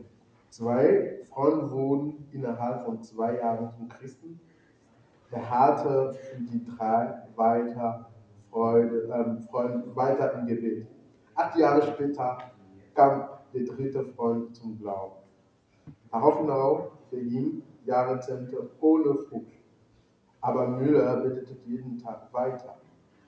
Kurz vor Müller Tod nahm der vierte Freund Jesus als seinen Retter an. Der fünfte Mann bekehrte sich innerhalb des Jahres. In dem Müller beerdigt wurde, George Müller in dem Müller beerdigt wurde, George Müller hatte für seine Freunde und einen Zeitraum von mehr als 60 Jahren gebetet. Wow. Für fünf Leute hat er 60 Jahre gebetet. Er hat sich nicht aufgehört. Und ich bin auch so angekommen, wo manchmal ich bin so ein bisschen angepisst und sage, Leute, Gott, ich habe so viel für, für meinen Freund gebetet, aber nichts ist passiert. Aber wenn ich diese Geschichte lese, kann ich einfach sagen, durchhalten ist sehr gut. Und das, das geht, das passt auch genau mit diesem Herzen. Haben wir wirklich Herzen für unsere Freunde? Er wollte das genau sehen. Er wollte, dass alle seine Freunde zu Jesus kommen. Deswegen hat er durchgehalten. Das ist auch sehr wichtig. Nicht nur, okay, wir haben einfach diese Flammen, zwei Wochen, wir beten, beten. Und dann, wenn ein Monat vorbei ist, dann sehen wir keine Frucht. Dann sind wir so, ah, vielleicht wird das nicht kommen. Nee, das Gebet macht was. Es bewegt was. Vielleicht wird die Person nicht durch dich, also zu Jesus kommen, aber durch dein Gebet wird Jesus jemand befördert, der zu den Personen zu Jesus führen. Und das ist auch sehr wichtig, weiter dran zu bleiben. Gebet bewegt was. Gebet macht was. Gebet öffnet einfach einen Raum für was. Es gibt immer was, wenn wir beten. Ich habe auch eine Geschichte gelesen, der Bibel auch, die Bibel auch, ich weiß nicht, wo, ob jemand kennt diese Geschichte. Er hatte einfach, für, für ihn war das Bibel eine, ja, so Romante. So. Hat er auch angefangen, die Bibel zu rauchen. Eines Tages hatte er einfach einen Teil von Bibel so zerrissen. Er wollte rauchen, hatte einfach genau an Bibelvers gelesen. Das hat oh, sein Leben geändert. Warum? Weil Leute Art wie sie gebetet hat. Und das ist auch sehr wichtig, weiter dran zu bleiben. Wir haben einfach, du hast einfach die fünf Leuten geschrieben. Hier werde ich ein paar Punkte nennen, wofür du beten sollst. Für diese fünf Leute. Bitte, dass, dass Gott einfach die Blende empfängt von deinen Freunden. Und so hat Korinther, das, das könnt ihr auch zu Hause lesen, weil wir haben so Zeichen. Ähm, 2. Korinther 4, Vers 4 bis 6. Der zweite Punkt, also wo du bittest kannst, ist einfach Überfüllung von Sünde. Johannes 16, Vers 8 bis 11. Bitte einfach für Segen. Johannes, ähm, 3. Moses 6, 4, 24, also Vers 24 bis 26. Für Gläubige kannst du auch beten. Das ist auch sehr wichtig. Es gibt Gläubige, die Glauben verloren, weil sie keinen Job gefunden haben. Das ist schade, aber das es, es gibt Gläubige, die ihre Glauben verloren haben, weil die Türen waren geschlossen. Sie hatten keine offene Tür gesehen. Es gibt auch Leute, die Glauben verloren haben. Weil sie haben so viele Sachen, sie haben Mut verloren. Weil sie fühlen sich allein, nicht geschützt. Und das ist auch sehr wichtig, dass wir als Evangelisten für solche Leute auch leben. Sehr wichtig. Lass uns ermutigen, für Arbeit von Evangelisten zu beten. Also ich erinnere mich von Missionären. Sie leben durch ähm, Spender und so. Manchmal ist es auch schwierig, durch Spender zu leben.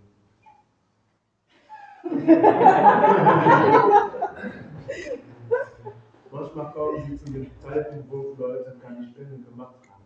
Aber sie müssen das dranhalten, dranbleiben und Gott vertrauen. Und das ist manchmal schwierig, solche Sachen zu erleben. Und das kann auch dazu manchmal führen, dass wir so lernen. Und das ist auch sehr wichtig, dass wir für diese Leute leben. Dass Gott wirklich ihnen dass Gott wirklich sie Kraft gibt. Das ist sehr wichtig, dass wir in unserem Alltag als Evangelisten Gebet immer reinsetzen. Das ist genau, was ich mit euch ähm, heute teilen will. Aber bevor ich weggehe, muss ich einfach ein bisschen. Amen. Genau, wir haben über Gebet geredet und ja, lass uns ja ein bisschen kurz beten. Vater, ich danke dir, dass du ähm, so treu bist. Ich danke dir, dass du ein guter Vater bist. Ja, ich danke dir, dass du uns ähm, diese Möglichkeit gegeben hast, also deine Worte und Motivation zu hören. Ja, wir wollen beten, dass du uns ähm,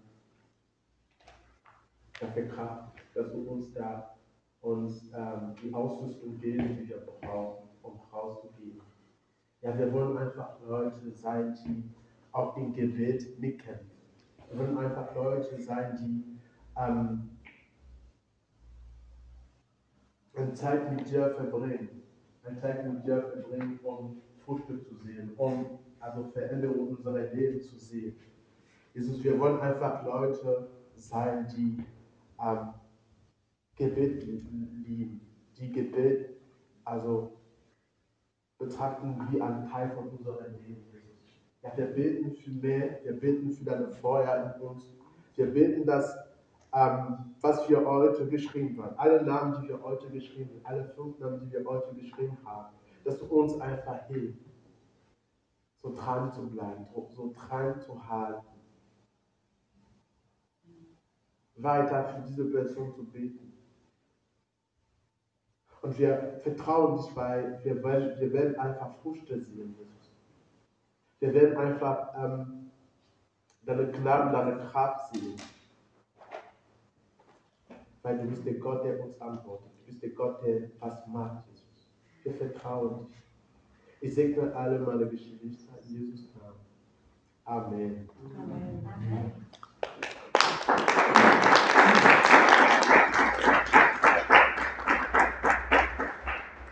Ja, Motivation haben Flamme wurde entfacht. Und jetzt Kapitel 3. Jetzt seid ihr endlich dran. Leon kann schon mal nach vorne kommen. Jetzt geht es nämlich darum, ein Licht zu sein. Und äh, symbolisch darf auch jeder, der noch. Mein Team hat schon Kerzen. Äh, darf sich jeder eine kleine Kerze rausnehmen, weil ihr seid dieses Licht in der Welt. Das können wir einfach so umgeben. Es geht mir mehr um dieses. Ihr seid das Licht der Welt. Ist jemand von den Gästen auch sehr gut in Englisch, weil uns dann super Applaus auch für die Translation die ganze Zeit hier, Leon. Ähm, schon visualisieren? Oh, jetzt die. Okay. Komm mal. Ähm, ich habe Ehre, äh, hier was machen. Ein andere sein. Äh, letztes Jahr hatten wir ein kleines praktischeres Seminar, es ein dünner gestreckt wurde von der Zeit her. Da hieß es Evangelisation mit Freunden äh, und Bekannten. Und ich glaube, das beschreibt es auch ziemlich gut. Ich will wirklich über den Aspekt reden von, dass Evangelisation nicht eine Sache ist von wir ziehen alle nach Afrika und machen da eine Bonkearbeit oder wir wohnen auf dem Humboldt-Campus und reden dann mit den Studenten, sondern dass es einfach was ist, was, was der Grundinstinkt von Einzelnen sein sollte. Wenn wir errettet sind, warum sollten wir nicht Jesus so krass lieben, dass wir auch nicht in die Straße gehen, aber das auch, äh, dass wir in unsere Familien gehen, in unsere Freundschaftsgruppen, in die Schule, in die Uni und da einfach ein Licht sind mit dem, was wir sind. Und deswegen, warum nicht? Ich glaube, das beschreibt es am besten in Matthäus 5, Vers 16. Da steht nämlich, genauso soll euer Licht leuchten, genauso, genauso soll euer Licht vor allen Menschen leuchten. Dann werden sie eure guten Taten sehen und euren Vater in Höhe preisen. Wenn wir Lichter sind vom Vater, dann ist es nicht eine Sache, die wir machen, um uns selber gut darzustellen. Uns vielleicht zu sagen, okay, das Christenleben, das bringt viel Frieden und wir machen was Gutes, sondern dass, wenn wir leben wie Jesus, dass es wirklich einfach die Hauptmotivation ist, dass wir Ehre dem Vater geben. Weil durch ihn sind wir verändert, durch ihn sind wir die Menschen geworden, die wir jetzt sind. Durch ihn haben wir komplett anderes Mindset bekommen von ähm, das, was wir jetzt leben und verbreiten wollen. Das machen wir nicht, um uns selber zu ehren, sondern indem wir es möglich gemacht haben, den Vater.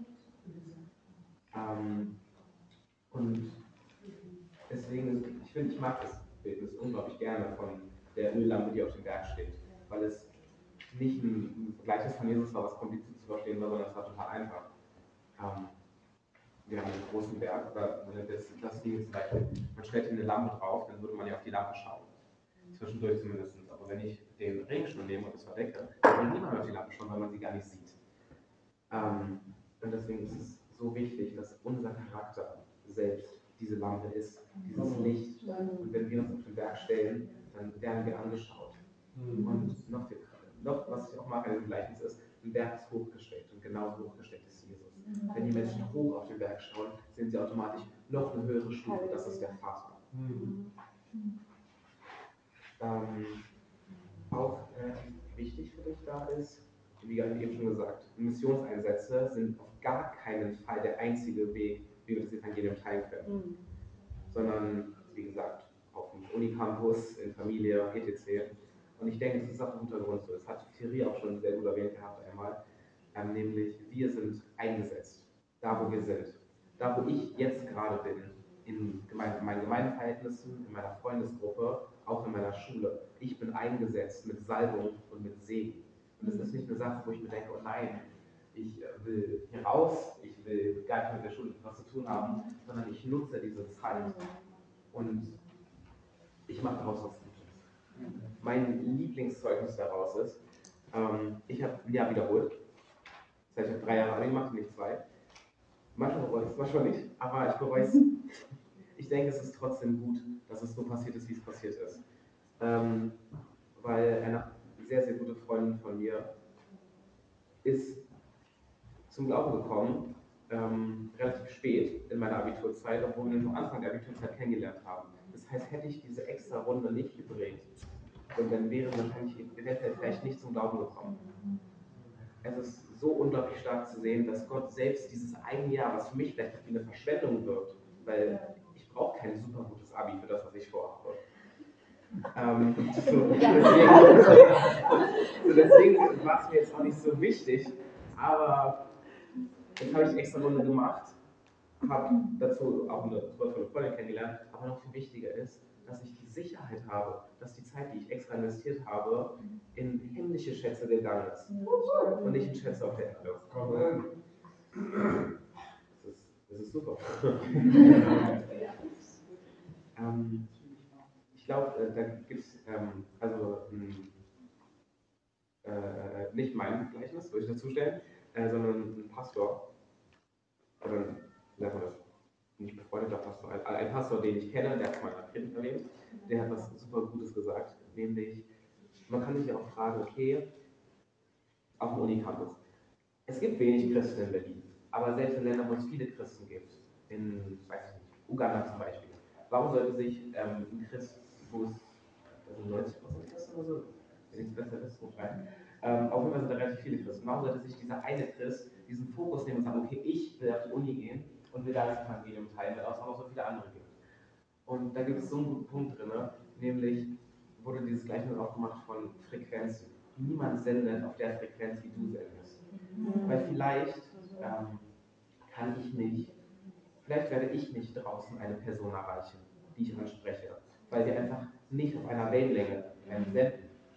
Aber vielleicht, wenn Vanessa rausgeht auf die Straße, dann wird sie sie ansprechen und sie wird durch einen gewissen Aspekt, den Gott in ihr Leben gesetzt hat, und auch es gilt für euch alle, einen gewissen Aspekt, weil jeder hier ist unterschiedlich gemacht. Und wir haben alle einen gewissen Aspekt, der uns unterschiedlich macht von dem anderen. Und genau dieser Aspekt ist nicht schlecht, sondern er ist wundervoll, er ist wunderschön und er ist gesalbt. Weil Gott genau das nehmen wird, um da krassen Segen reinzubringen, um da Frucht rauszubringen. Ähm, dazu, das, hat, das wurde auch schon erwähnt, ähm, aber das, da gehe ich auch noch auf ein. Wenn wir das Evangelium teilen, dann ist das, dann ist das natürlich durch uns, aber es ist nicht eine Last, die auf unserer Schulter liegt, sondern wir können da ganz easy sagen, ähm, wir können da ganz easy sagen, okay, nehme dich zurück, Heiliger Geist kommt. Weil ich glaube, da können wir auch sogar ganz recht sein und sagen, okay, Heiliger Geist, deine Verantwortung.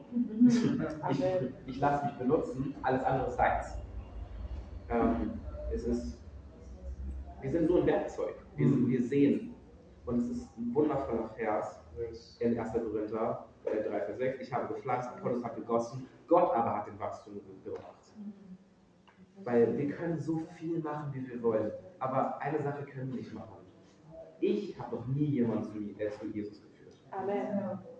Nicht Lindsay, die hauptberufliche Missionarin, hat jemanden zu Glauben geführt, sondern alles, sie ist ein wundervolles Werkzeug mit Salbung, aber es ist der Heilige Geist in ihr, der es gemacht hat.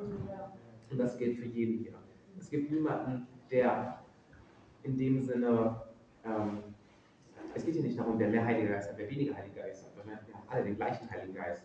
Ich habe den gleichen Heiligen Geist wie eine berufliche Missionarin, sie hat den gleichen Heiligen Geist wie der Sohn Gottes, dem alle Kraft verliehen wurde, als der Heilige Geist auf ihn gelandet ist, als er getauft wurde. Deswegen können wir uns einfach vertrauen und sagen, oder zurück, vertrauen auf Gott, sagen, Verantwortung liegt nicht bei mir.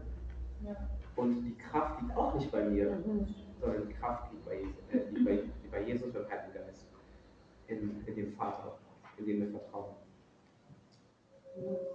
Ähm, und dazu natürlich dass der Heilige Geist der ewige Zeuge ist, schon immer war und immer bleiben wird.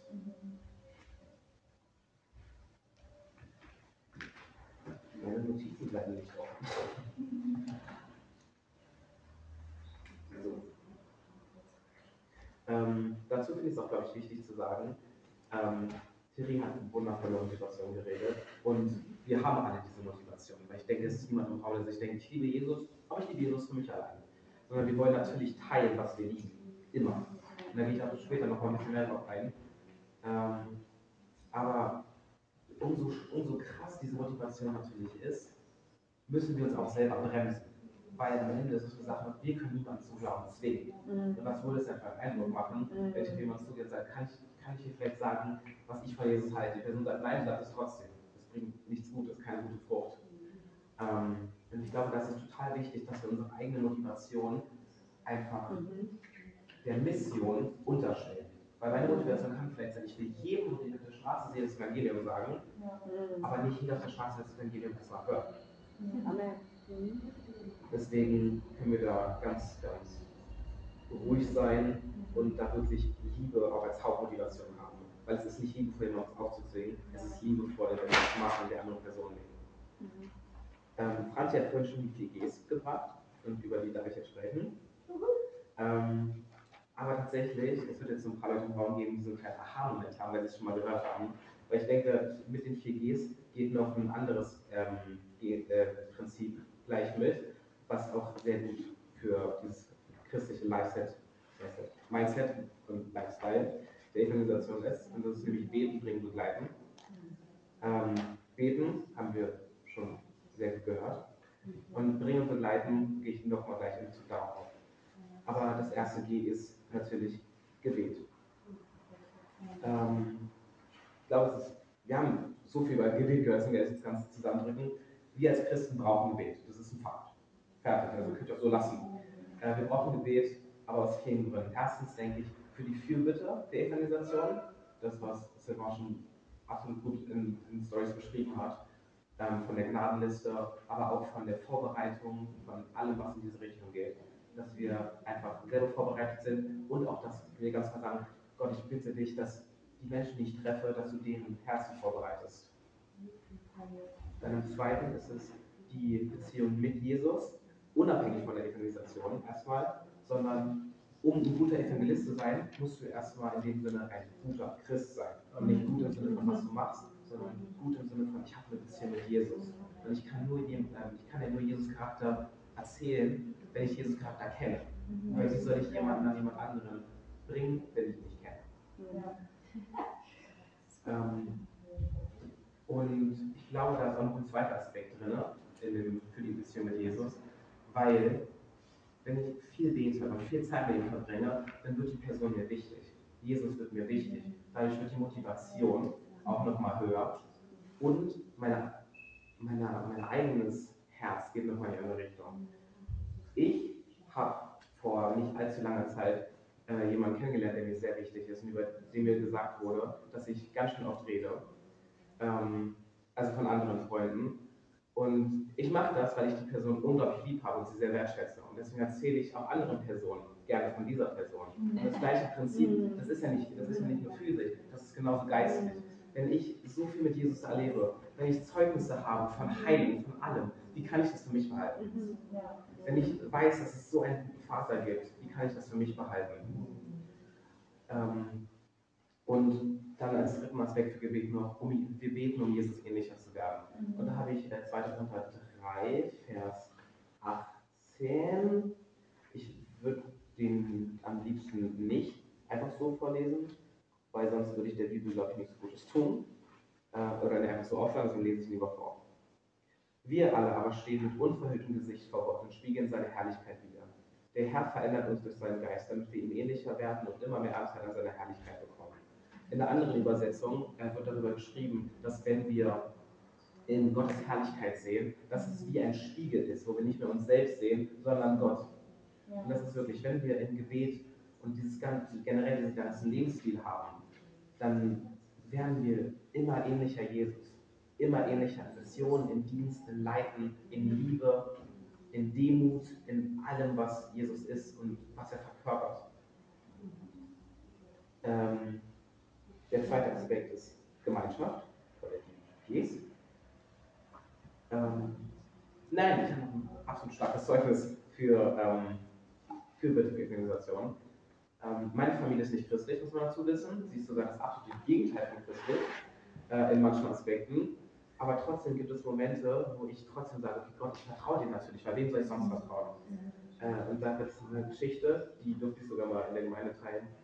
Ähm, da habe ich gebetet. Das war eine relativ lange Gebetssession, weil es mir einfach so wichtig war, dafür zu beten. Ähm, und dann hatte ich äh, die Chance auch gemacht, dass meine Familie rein, ich wohne zu Hause, deswegen wahrscheinlich, dass sie reinkam ins Zimmer, ähm, gesehen haben, dass ich bete. Ähm, und ich dann einfach einen kleinen Eindruck hatte, meine Familie zum Abendmahl einzuladen, obwohl sie nicht christlich sind. Und sie haben es gemacht, meine Familie wurde berührt. Sie haben ihr Leben nicht Jesus gegeben, aber es wurde ein Same gepflanzt. Oder wobei der Same, der gepflanzt wurde, wurde nochmal begossen. Es ist so unglaublich stark, wie viel einfach durch dieses Gebet dann vor war. Ähm, jetzt Gemeinschaft. Ähm, dazu ähm, 2. Korinther 9, Vers 20 bis 22 steht sinnmäßig dem Griechen wie ein Grieche, dem Juden wie ein Jude. Das heißt, wir begegnen den Menschen, oder es ist unglaublich wichtig, dass wir den Menschen begegnen, wie sie es brauchen. Wir können nicht mit dir, es gibt, du kannst nicht einen, hier sind deine vier Steps für Evangelisation einfach so anbringen. Jede Person ist einzigartig, jede Person ist auf einer anderen Art von Gott anerkannt und jede Person braucht es auch gerade anders. Und deswegen brauchen wir da auch ein ganz klares, eine geistliche Unterscheidung und auch ein geistliches Feinfühlen von was braucht die andere Person. Weil ich kann natürlich jeder Person sagen, Gott ist ein guter Vater, aber wenn ich vom Geist höre, dass die Person vielleicht das braucht oder er was anderes braucht, dann ist da noch viel mehr Kraft drin, als wenn ich zu einer gewissen Person sage, Gott ist ein guter Vater, als wenn Gott ist ein guter Vater. Mhm. Ähm, ja, dazu kommt, dass es ein total krasses Zeugnis ist auch einfach, dass die meisten Leute, die jetzt zum Glauben kommen, in lebendiger Beziehung mit Jesus leben, durch Bekanntschaft von anderen Christen zum Glauben gekommen sind. Die wenigsten Christen werden durch Träume oder Visionen von Jesus selbst zum Glauben, sondern sie werden durch, ähm, durch seine Jünger zum Glauben gebracht. Durch wir alle, die uns gerade in der Zeit leben und wirklich uns damit auch offen machen und sagen, Gott, nutze mich in Zukunft dafür. Ähm, ein Aspekt, den ich relativ stark fand, ist, dass es, ist, es gerade in Berlin kann es oft mal passieren, dass wir die erste Bibel sind, die ein Nicht-Christ oder ein VIP jemals lesen wird. Amen. Weil was wir sind, sollte ein Abbild Gottes sein. Wir sind dazu berufen, wie Jesus zu leben, mit Jesus zu leben. Und ich denke, die wenigsten Menschen, die nicht, also die, oder die wenigsten VIPs werden sich einfach trotzdem hinsetzen und sagen, ich lese eine Bibel, mhm. weil, warum sollten sie? Ja. Aber wenn sie wissen, dass wir Kreuz tragen, dass wir zu Jesus gehören, dann werden sie natürlich auch mal extra achten. Okay, was unterscheidet mich mhm. von dir? Mhm. Was unterscheidet auch vielleicht die Person, die ich nicht so mag, von der Person, die gerade offen über Jesus redet mit mir? Dass wir da einfach wirklich klares Mindset haben von Evangelisation ist nicht, ich gehe auf die Straße und erzähle, mhm. immer auch sein, aber Evangelisation ist das Leben mit Jesus. Amen. Es ist so stark und so viel Kraft da drin, dass wenn wir wirklich einfach offen sind und sagen, Jesus, verändere mich, damit andere Menschen verändert werden. Ähm, dazu kommt, wir müssen uns auch, wir müssen uns relativ oft machen, wir dürfen niemanden verstoßen, nur weil wir nicht daran glauben, woran sie glauben. Weil oftmals, mhm. oftmals sind VIPs so krass offen für geistliche Themen, aber wir sehen das mhm. nicht. Wir denken, okay, das kann doch gar nicht stimmen. Das ist, mhm. Die werden davon abgeschreckt sein, ich mache es lieber nicht. Aber da habe ich ein unglaublich starkes Zeugnis drin. Ähm, in, äh, wie gesagt, wiederholt. Und als ich dann das zweite Mal in die Elfte kam, gab es ein Mädchen, die sich offen, äh, die sich offen als Satanistin bekannt hat. Und dann war ich natürlich ein bisschen so, okay, wie gehe ich damit um? Stellt sich heraus, äh, in dem Jahr, wo sie auf der Schule war, haben die natürlich wahrscheinlich äh, zeitlich gesehen am meisten Zeit verbracht, ähm, weil sie einfach als Person gut war und diesen Satanismus nicht an erste Stelle gestellt hat. Auch wenn es natürlich trotzdem abschreckend war und man sich da geistig von trennen sollte. Aber der Mensch steht im Fokus, nicht das, woran der Mensch glaubt. Mhm. Ähm, und es gab Zeugnisse wo wir wirklich offen über Jesus reden konnten. Wo ich gesagt habe, okay, ich glaube nicht, dass Satanismus die Wahrheit ist, weil ich glaube an Jesus. Ich glaube, dass er die Wahrheit ist und ich glaube, dass er dir das geben kann, was du da brauchst, was dir das nicht geben kann. Satanismus sagt nicht, ich bete den Teufel an, Satanismus sagt, ich bin Gott. Das ist, was mhm. Satanismus sagt. Aber darüber zu reden, hat so viel Kraft gebracht. Auch einfach, weil sie selbst ähm, nie diesen Charakter Jesus wirklich aufs Gute kennengelernt hat, sondern sie kannte nur diesen literarischen Jesus, den verurteilenden Jesus, den falschen Jesus. Aber wie, ähm, es, es, es gab so ein ähm, ganz langes, wahrscheinlich auf jeden Fall über eine Stunde Gespräch, äh, was sich mal ergeben hat, wo sie mir einfach jede Frage stellen konnte, die sie hatte. Weil sie wusste, ich glaube an Jesus und ich glaube richtig an Jesus. An, an einen liebenden Jesus, an einen Jesus, der für mich gestorben ist. Und nicht an einen Jesus, der dich zwingt, irgendwas zu machen, an einen Jesus, der dich verurteilt und richtet, sondern an den Jesus, der für dich gestorben ist. Ähm, sie ist nicht zum Glauben gekommen, aber ein Same wurde gepflanzt und er wurde, er wurde natürlich auch begossen im weiteren Verlauf. Und Gott wird das Wachstum bringen durch andere Menschen. Amen. Ähm, dazu kommt, ähm, ich glaube, das ist in Berlin nicht so hart, aber wir dürfen uns auf gar keinen Fall in so eine Christenbubble geben. Wir können, wenn wir merken, dass wir nur Christen als Freunde haben, dann sollten wir merken, da läuft was falsch. Weil wir sind nicht dazu berufen, ähm, wir sind nicht dazu berufen, uns äh, in der Gemeinde im Kreis zu laufen, sondern wir sind dazu berufen, auch rauszugehen, Freunde zu machen, Jünger zu machen, zu taufen, zu lehren, den Namen Jesus zu verbreiten. Und das können, wir können, ich kann nicht den Namen Jesus verbreiten mit Menschen, die Jesus vielleicht sogar besser kennen als ich. So, ich kann für sie beten gerne, aber es wird mir nichts bringen, wenn ich jedes Mal aufs Neue mit meinen christlichen Freunden das Evangelium teile. Sondern da muss man, glaube ich, auch sehr krass initiativ und mutig sein, auch mal aus dieser Bubble auszubrechen. Ähm, und wenn wir dann dran, dran sind an diesen, an den Nichtchristen, an den VIPs, an den Menschen, die wir auf dem Herzen haben sollten, weil Jesus das gesagt hat, dann ist es auch wichtig, dass wir nicht der Christ sind. Wir sollen nicht hyperreligiöse Bibeln sein. Ähm, also es wird nichts, es wird überhaupt nichts bringen, wenn ich durch die Straßen laufe oder auch wenn ich, komme ich zurück aufs andere Beispiel, wenn ich ähm, mit dieser äh, Freundin geredet habe, wenn ich so Sachen gesagt hätte wie, einerseits, wenn ich judgy gewesen wäre und sage, ach, ich denke, du kommst auf jeden Fall easy in die Hölle. Das hätte absolut gar nichts gebracht. Und noch weniger hätte es was gebracht, wenn ich so Sachen gesagt hätte wie, wenn ich Zeugnis teile, ich habe die Salbung des Heiligen Geistes erlebt, wie er mich von Grunde auf verändert hat. Und also ich glaube, es ist schlecht, wenn wir so eine Hyperchristensprache benutzen, die kein anderer versteht, weil wir sollten uns ja nicht absondern davon, sondern wir sollen nahbar sein. Ähm, und dazu, glaube ich, ist auch noch total wichtig, dass, ähm, Entschuldigung, ähm, dass wir Gelegenheiten nutzen, gemeinsame Interessen nutzen und dass wir diesen nahbaren Aspekt nutzen. Weil Gespräche, ich kann, das ist mein Problem. Ich liebe es, Gespräche zu führen. Ich hasse es, Gespräche anzufangen. ähm, ich finde, Gespräche anfangen kann unglaublich unangenehm sein. Ähm, und deswegen kann man total einfache Sachen nutzen. Ich weiß, ähm, also ein, ein, ein kleines Zeugnis dazu, was ich liebe. Ich liebe es, wenn Menschen Kreuzketten tragen. Weil die meisten Menschen, die Kreuzketten tragen, sind gar keine Christen. Sondern die haben einfach dieses Modeideal genommen. Ich mag nicht, dass sie es als Mode tragen, aber ich mag es, weil ich das ansprechen kann. Äh, und das habe ich tatsächlich mal gemacht. Was, ach, du trägst eine Kreuzkette, bist du Christin? Oder ähm, so und so, und ein bisschen erzählt. Und, nee, eigentlich nicht. Ähm, so, so kamen wir ins Gespräch über den Glauben. Fünf Minuten später war sie so, ja, ich bin schon bereit, mit Jesus zu gehen. Also es, ist so unglaublich einfach, Gespräche zu führen ähm, oder anzufangen, wenn wir offen dafür sind, was der Heilige Geist erstmal sagt und wo auch wirklich unsere geistlichen Augen geöffnet werden. So. Es war übrigens keine Kreuzkette, es war eine, es war eine Libelle, die aussah wie Kreuz. ähm, aber das Gespräch war trotzdem erfolgreich, sagen wir so. Ähm, dazu kommt, wie gesagt, Liebe als Hauptmotivation, wie Jesus, und wir sollen voller Gnade und Liebe sein. Am Ende, wenn wir diese Gespräche führen, geht es nicht darum, dass wir ultra schlau dastehen und äh, die Diskussion am Ende gewinnen. Weil wir sind dazu berufen, Liebe zu teilen und nicht zu sagen, oh, wow, ich kenne die Liebe besser als du.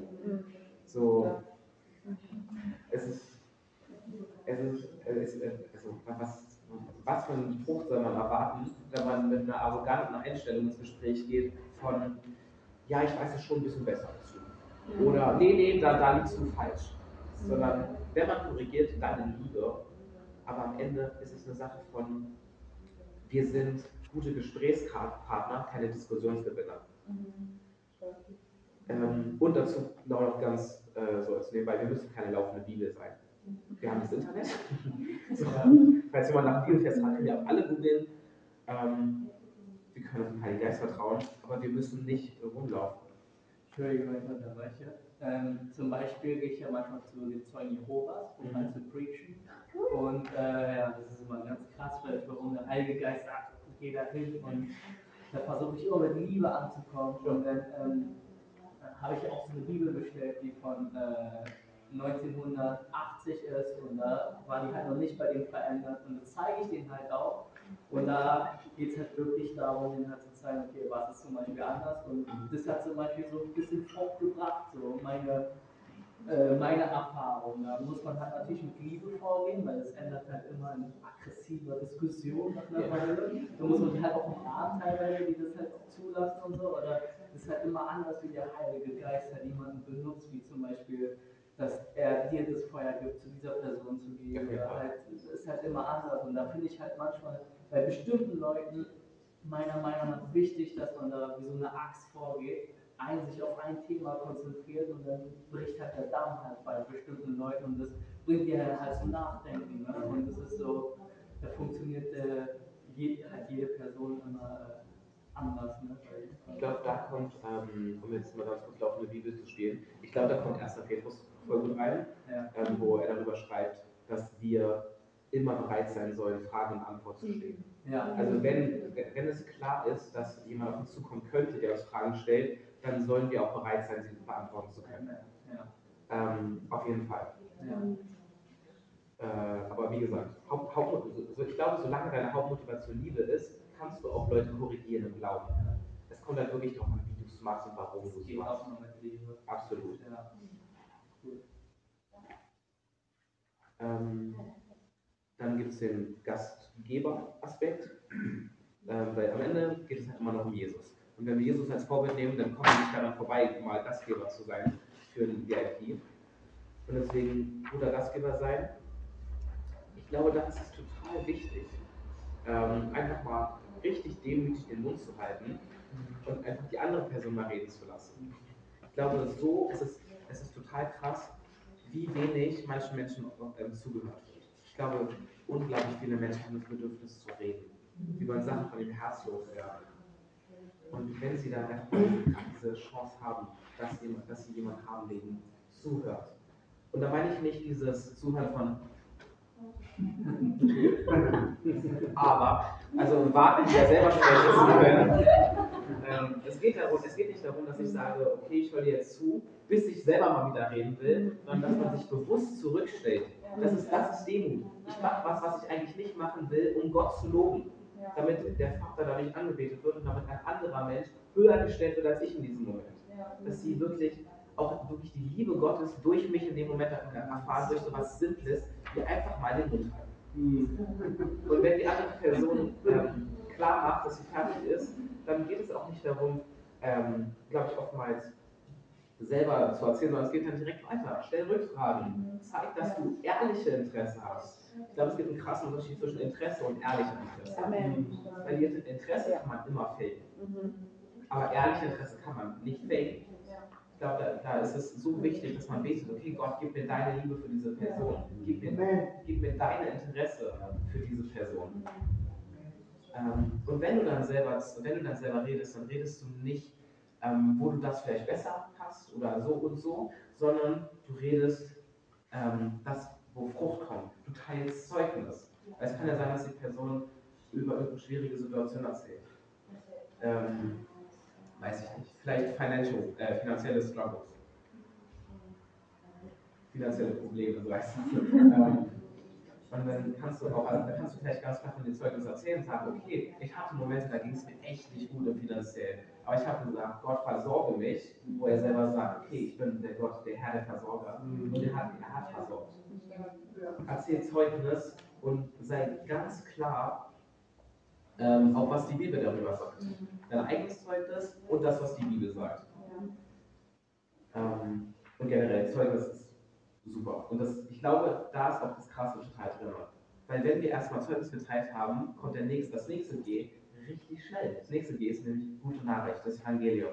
Weil es, oder vielleicht erzählt jemand von, dass er noch Schmerzen hat, dass er eine Krankheit hat, dann erzählst du, okay, Gott hat mich von dieser Krankheit geheilt. Ich glaube, dass Gott das kann.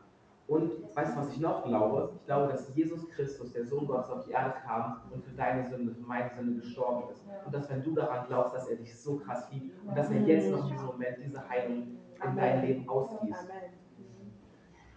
Das ist so unglaublich stark. Es ist, es ist, Evangelisation ist persönlich, sie ist situationsabhängig. Und ganz wichtig, sie ist keine Predigt. Niemand hat Bock, dir zuzuhören, wie du eine halbe Stunde lang das Evangelium erklärst. so, deswegen, man fängt, ja, man fängt ja nicht an bei Matthäus 1 und geht dann die Genealogie von Jesus durch, sondern, sondern man sagt, Jesus Christus ist der Herr, er ist der Heiler und er kann dich heilen, er hat mich geheilt, du gibst Zeugnis, du bist Zeugnis in dem Moment. Come on. Ähm, und das vierte G, Gottesdienst. Hier kommt tatsächlich äh, wieder besagte Freundin, Felina, die ihr Leben Jesus gegeben hat, rein. Weil, warum hat sie ihr Leben Jesus gegeben? Weil ich sie und äh, generell meine Freundesgruppe in den Gottesdienst eingeladen habe, weil es total wichtig ist, Leute in den Gottesdienst einzuladen. Und gesagt, sie zu mir danach gesagt hat, Leon, es war wunderschön. Es war ein Gefühl, was ich nicht beschreiben konnte. Was ich jetzt beschreiben kann, ist die Gegenwart Gottes. Übernatürlicher Frieden. Ähm, und wenn wir auf den Kalender schauen, dann war das letztes Jahr um die Osterzeit rum. Jetzt ungefähr war es wahrscheinlich dann schon für zwei, drei Wochen Gottesdienst und am Ostern hat sie ihr Leben Jesus gegeben. Ähm, das heißt, sie feiert meinen Geburtstag. Ähm, es, ist, es ist wunderschön, dieses Zeugnis vor sich zu haben. Und es ist auch eine totale Ermutigung, glaube ich. Ein Gottesdienst sollte zumindest ein Raum sein. Und habe ich auch erlebt, dass es ein Raum ist, wo man offen sein kann, wo man klar seine Probleme ablegen darf, wo man reinkommt, wie man ist. So, es geht nicht darum, dass du in den Gottesdienst kommst und dich verstellst, sondern warum soll ich mich verstellen, wenn ich weiß, dass Jesus da ist und sowieso weiß, was, äh, was ich im Wahren denke. Ähm, und deswegen, ich ermutige jeden hier, auch die wirklich vielleicht für euch sonderbarsten Menschen einzuladen, sonderbar im Sinne von, warum sollte ich das tun? So, ladet eure Arbeitskollegen, Kommilitonen und einen Mitschüler ein. Also es geht nicht mal darum, dass man eine tiefe Freundschaft mit denen hat. Es geht darum, dass man die Situation nutzt. Weil die Situation ist da. Ähm, Fakt dazu ist, die meisten Errettungen sind in Gottesdiensten. Die meisten Errettungen ähm, passieren nicht auf dem Humboldt Campus, ähm, sondern sie passieren in Gottesdiensten. Da, wo ein designierter Raum ist für die Gegenwart Gottes. Ähm, und ich glaube, da ist auch nochmal total wichtig. Da, also, da gibt es eine gute Skala zu, die ich glaube, die heißt Enkel-Skala oder so.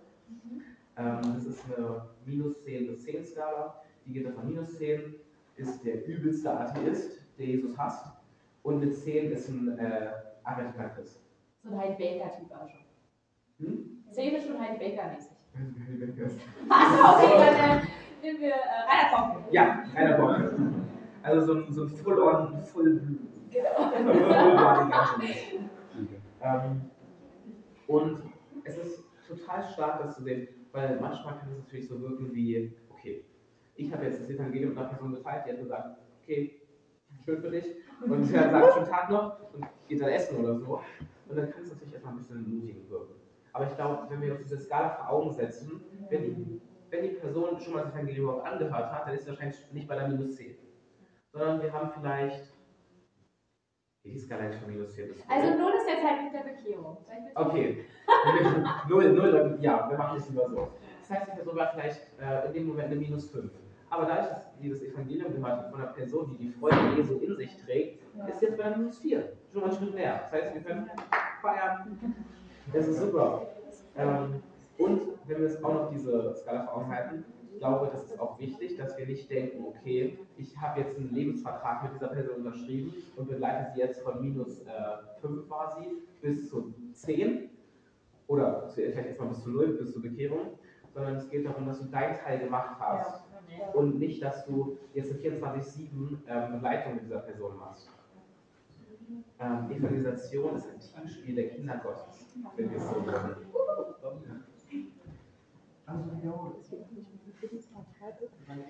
Evangelisation ist ein Teamspiel der Kinder Gottes.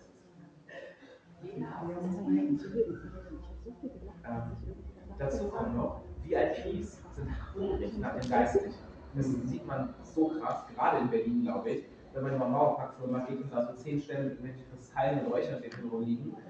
Ähm, ich glaube, so viele VIPs möchten was Geistliches. Sie sind nicht zufrieden mit dem, was sie haben. Und es ist auch, das ist ja auch natürlich, weil wir glauben auch an Jesus.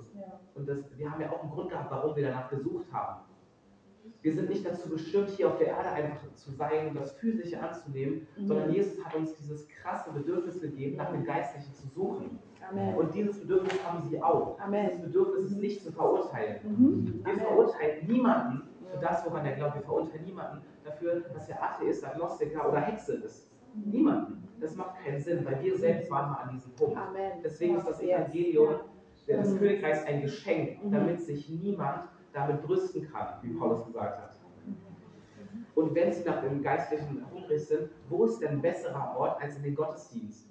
Da, wo wir sagen, okay, Heiliger Geist, komm. Heiliger Geist, komm, füll uns, gib uns deine Kraft, gib uns dein, dein, deine Salbung und mach das, was nur du machen kannst. Amen. Halleluja. Es ist so gut. Aber da kommt auch wieder rein, lass sie selbst entscheiden. Sag nicht, ähm, okay, komm, komm doch mal mit, komm, komm, du willst nicht, aber komm, tu sie doch einmal an. Das bringt nichts, das ist Zwang. Aber auch im Gegenteil, zwingen sie nicht. Sondern sag nicht, okay, ähm, diese Woche haben wir das Predigtthema, da bringe ich die Person lieber nicht mit, sondern frag sie, wir reden heute in der Predigt über das und das, hast du vielleicht Bock mitzukommen? Wenn sie sagt, nee, klingt ein bisschen heavy, mache ich lieber nicht, dann sag, okay, auch gut. Aber wenn die Person sagt, hey, das hört eigentlich total interessant an, dann kann doch da drin vielleicht die meiste Kraft liegen. Weil woher sollen wir das wissen? Und wir betrachten das von außen, wir sind nicht da drinnen. Sondern wenn wir selber, die äh, einfach mal offen sind und die sie selber entscheiden, das, was wir jetzt machen wollen, dann kann, kann da drin vielleicht eine Rettung liegen. In irgendeinem, weiß ich nicht, es kann ja ein absolut simpler Gottesdienst sein, über ein Thema, wo wir als Christen jetzt sagen, boah, langweilig. kann vorkommen. Ähm,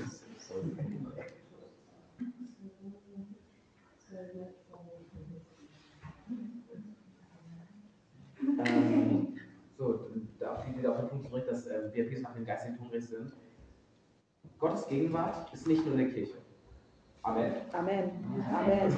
Wir, können, wir haben die Kraft, sie auch einfach so abzurufen, weil wir errettet sind, weil wir Glauben in ihm haben und weil er uns auch gesagt hat, ihr dürft das. Wir haben die Kraft des Heiligen Geistes, wir haben den Geist, der Jesus von den Toten erweckt hat, auch in uns. Das heißt, wir können jederzeit den Heiligen Geist auch anrufen und ähm, für eine andere Person beten. Und wenn wir dann wirklich jemanden fragen, du hast mir erzählt, du hast das und das. Ich habe dir Zeugnis erzählt, ich habe das Evangelium in der Situation gezeigt. Darf ich vielleicht jetzt sogar noch für dich beten? Dann kann immer noch ein Nein kommen, aber es kann auch ein Ja kommen. Und durch dieses Ja kann auch Errettung kommen. Amen. Amen. Das ist wichtig. Ähm, es ist wunderschön. Und wir kommen zurück auf diesen äh, Bringen, Beten, Bringen, Begleiten Aspekt. Wenn wir jemanden in den Gottesdienst einladen, dann sollte man es vielleicht nicht machen, wenn man Übersetzer ist und die ganze Zeit hinten sitzt, sondern es ist dann, dann ist es eine Sache von, ich nehme mir Zeit für diese Person. Ich begleite sie wirklich. Und ich, ähm, es ist mir wichtig, dass die Person auch weiß, dass sie mir wichtig ist, einerseits, und dass, ich, dass es nicht eine Zweckmäßigkeit ist, dass wir sagen, komm mal mit zum Gottesdienst, sondern ich begleite dich zum Gottesdienst, damit du meine Freunde kennenlernst, damit du das kennenlernst, was mir am heiligsten ist. Mein Gott. Und dann, also ich glaube, ganz praktische Punkte sind einfach, sie mitbringen, sie zu guten Menschen führen, wenn du vielleicht selber mal gerade was zu tun hast, dass du die einfach nicht stehen lässt und sagst, okay, ich gehe mal kurz, sondern einfach die auch dann an gute Menschen führst, vielleicht auch deine Freunde dann in dem Fall. Ähm, und nach dem Gottesdienst ganz klar im Follow-up-Prozess bleiben. Weil da, da kann es, es kann ja nicht dahin. Weil vielleicht hat die Person Frieden erlebt, Heilung erlebt, kann sogar Zeugnis teilen. Wie wäre es geworden, wenn ich ähm, Frieden zum Gottesdienst brach? Sie hat diese krasse Präsenz Gottes gespürt und ich frage sie nie, wie es war. Wie soll, wie soll ich ihr denn sagen, okay, das war die Präsenz Gottes, wenn ich nicht weiß, dass sie sie gespürt hat? Und deswegen ist es so wichtig, einfach danach zu fragen, wie geht's dir? Wie hast du das erlebt? Willst du vielleicht nochmal kommen? Ähm, dazu auch noch ganz klar, ich glaube, so, wenn wir nicht wissen, wohin wir sie einladen sollen, so Spezialgottesdienste immer gute, immer, immer eine Hammergelegenheit. Also Ostergottesdienste, Weihnachtsgottesdienste, ähm, Gastsprecher, Seminare. Aber Seminare, ich glaube, da muss man auch weise sein, welches Seminar. Ich würde jetzt einen Nicht-Christen nicht in ein Prophetie-Seminar mitnehmen. ähm, oder so. Wobei dann ist auch, es gibt auch krasse Zeugnisse da drin. Ich glaube, da muss man auch sehr weise sein, was Gott mit dem zu tun hat. Und im Follow-up natürlich auch gute Sachen empfehlen. Zum Beispiel, wenn die Person offen ist, die Bibel zu lesen, ein gutes Buch in der Bibel empfehlen. Sagen, okay, vielleicht fängst du nicht bei Genesis an. Ähm, ist, ist spannend. Sondern sagen, okay, fang doch mal im Evangelium von Johannes an. Da redet Jesus ganz viel selber und dann kannst du selber erfahren, wie er ist. Und dass du ihm einfach so christliche Bücher gibst. Dass du ihm auch einfach ganz, ganz, ganz ruhige, äh, also jetzt nicht so, ich weiß nicht, vielleicht nicht im Gospelchor oder so, ähm, oder so ein spontaneous Upper Room Song, sondern dass du ihm gute christliche Musik mitgibst. Und wenn, wenn wir das alles ähm, zusammenfassen wollen, dann können wir einfach sagen, deine Motiv äh, Motivation ist Liebe. Der Prozess ist, sei ehrlich interessiert an der Person, weil niemand wird eine, äh, niemand wird eine Beziehung zum Vater aufbauen, wenn ich keine Beziehung mit der anderen Person habe. Und ganz, ganz zusammengefasst, Evangelisation ist Leben mit Jesus wie Jesus. Amen. Amen.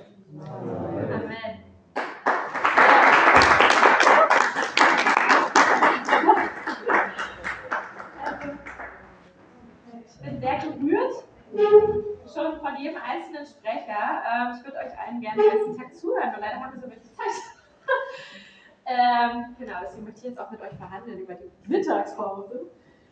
Nein, also ganz, ganz wichtiger Punkt auch, die meisten Menschen bekehren sich im Gottesdienst und gleichzeitig durch persönliche Beziehungen. Deswegen es bündelt sich genau dort. Ja? Also das ist sozusagen die Schatztruhe, unsere Perlen, unsere Schätze in den Gottesdienst zu bekommen. Also ganz gutes Zeugnis. Äh, auch wir denken immer, Anbetung schreckt Leute ab. Ich habe auch eigentlich eher so nach Hardcore Atheistin, Physikerin, alles Mögliche. Also mit Argumenten würden da alle gar nicht weit kommen. Und die hat die Idee für ihre Doktorarbeit im Lobpreis bekommen. Ich habe sie hinterher gefragt, also eine meiner besten Freundinnen von meinen VIPs, äh, welchen Zeitpunkt fandest du so am besten? Ich habe gehofft, da kommt irgendwas Gutes. Und sie hat gesagt, der Lobpreis, als sie gesungen haben. Das fand ich toll. Da habe ich Frieden gehabt. Da ist mir echt eine richtig gute Idee gekommen. Jetzt weiß ich endlich, welches Thema ich für meine Doktorarbeit nehme. Das sind so die Momente, wir unterschätzen immer, wir denken immer für unser Umfeld, was genau brauchen die oder wie muss Gott das machen? Nee. Wie Tim es auch schon gesagt hat, der Heilige Geist macht seinen Job, wir machen unseren. Wir sind einfach die, die einladen, die Freundschaft zu Jesus vorbereiten. Und ähm, genau, unsere Mittagspause, ich denke mal, wir brauchen ja auch so unser Stündchen. Ähm, Genau, wir haben am Anfang ein bisschen Zeit verloren. Wir hatten eine längere Ankunftszeit. Wir haben nämlich pünktlich um 10 gestartet. Jetzt ist es schon nach halb. Ich, ja, wäre schön, wenn wir es schaffen, um äh, ja, 13.30 Uhr wieder anzufangen.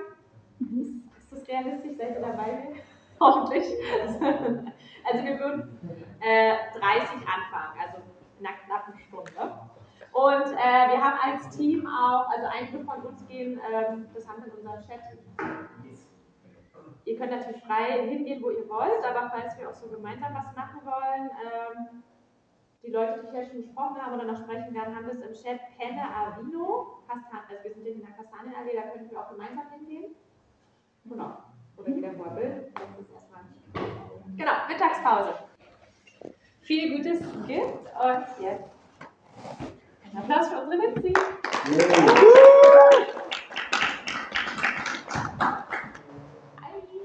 Hallo.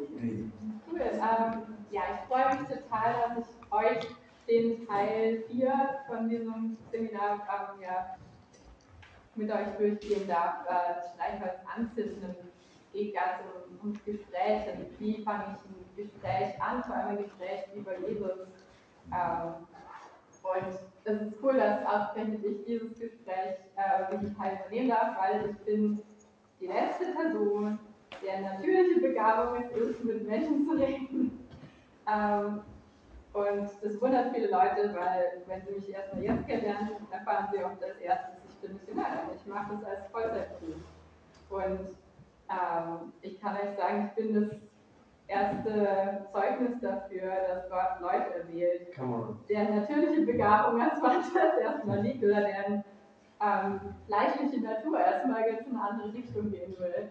Ähm, ich bin noch nie in meinem Leben aufgewacht in der Früh und habe gedacht, was ich heute gerne machen würde? Treffen Menschen über Jesus zu reden. Ähm, nee, ich bin gerne gemütlich bei mir zu Hause und rede auch gerne mal tagelang mit niemandem. Ähm, da bin ich ganz total klassischer Introvert. Und Gott hat das einfach in mir verändert, ähm, weil er möchte Menschen erreichen und er lebt in meinem Herzen. Und er kann auch mich, die von Natur aus das nie machen würde, einfach dazu gebrauchen, ähm, ja, für einen anderen Menschen einfach der Anknüpfungspunkt zu sein für Jesus. Und ja, früher, früher jetzt, wenn ich als Teenager hier gestanden hätte, vielleicht so als 14-, 15-Jährige, hätte ich den Mund nicht aufgeprägt, ehrlich. Ich hätte mich nie getraut hier für euch. Und ihr seid Freunde, ja, ihr seid, ihr seid ja hier ähm, alle schon sowieso auf derselben Seite für Jesus. Aber trotzdem hätte ich mich nie getraut, vor euch zu reden. Also, egal von welchem Punkt du anfängst, ob du sagst, ich habe noch nie irgendwie ein, ein, gutes Erlebnis gehabt, wo ich jemandem von Jesus erzählt habe.